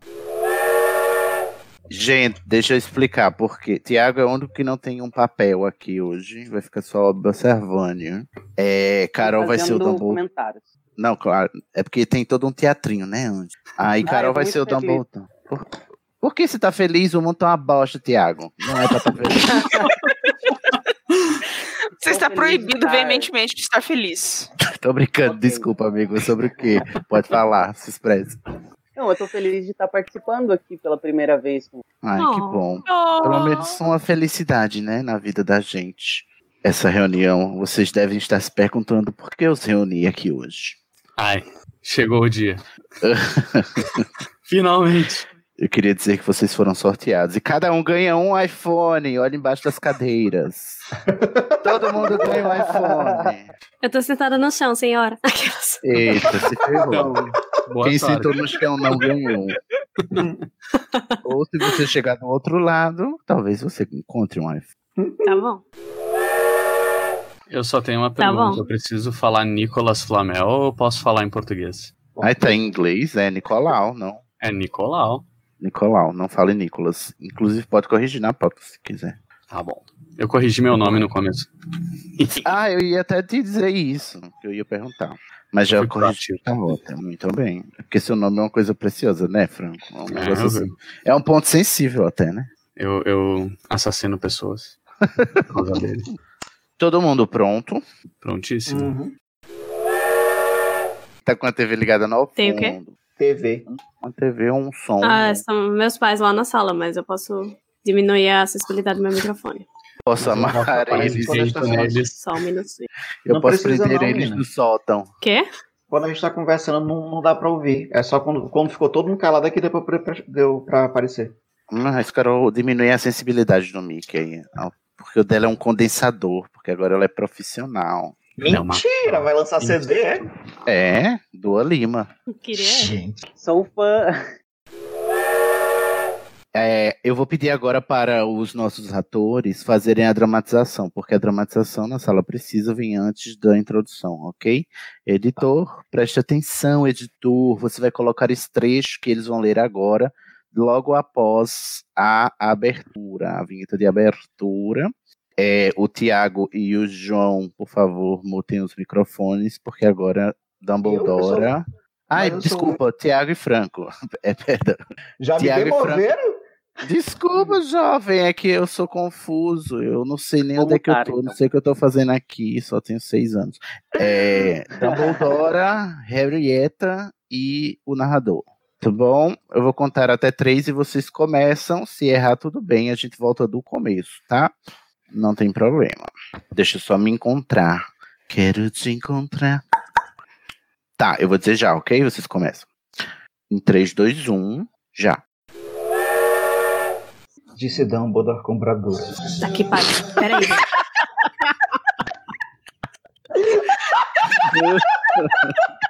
É muito no time. Adorei. O pulo que eu dei. Eu disse, cara, Alguém eu quero melhor no amarrar baile. ele. Baile de favelas, gente. Eu gosto Eu disso. tô assistindo, menina. Os pais de Carol são pancadeiros, né? Cara, adorei. Tu me apresenta tua família depois, filha. Desculpa, gente. Precisei- Não, a gente fizer um encontro desse grupo. tem Eu precisei nossos pais. cometer um patricídio agora, né? Dei na cabo daqueles dois. Ai, Deus. Ah, Gente, é, vamos re- retomar da, da- do narrador. Excelente, muito obrigado aos atores. Passe na, na- no RH para pegar o cachê. Tem que ser um cachê bom, que eu acabei de matar duas pessoas. Bom, é uma. uma coxinha de frango e uma cajuína, era isso que a gente. Ah, mas pelo menos uma coca, né? Eu quero cajinação Colonizada. geral, por favor. Ah, detesto cajuína. Aquelas. Não, gatinha, tu não provou cajinação geral. Tu tá falando da cajina do- de Teresina. Não, eu tô falando da São Geraldo mesmo. Ah, Mentira! Mas tudo bem, Ai, vai. Carol, acabou a amizade começou. aqui, peraí. Regionalismos ótimos, né? Nunca nem ouvi falar de cajuína. É, Cajuína é cajuína. refrigerante de caju. Gente. Porque tem a bebida fermentada do Piauí e tem o refrigerante de caju que é do de Juazeiro do Norte. É, tem duas coisas diferentes. Eu já tomei só o refrigerante, a bebida fermentada não, porque eu não, eu não bebo álcool aquelas. Mentiras! Mentira! Pô, a gente só passa nas mãos. Só, exatamente. Nas mãos e na cara. Vamos começar agora, tá bom? E o, o resumo, quem vai ler? O resumo é franco, mas é só depois. Eu. Eu vou começar a, a introduzir. Editor, agora, depois dessa palhaçada que esses três protagonizaram, aí você coloca a introdução também do programa. Poxa, Clássico. ter uma indicação aqui ao Oscar. Assim. Ainda precisa muita coisa para o Oscar. Talvez Poxa, você tá ganhe. minha alma aqui nessa narração, pô. Talvez você ganhe o troféu imprensa. Vamos lá. um. 3, 2, 1. Eu li sobre isso em Hogwarts, uma história.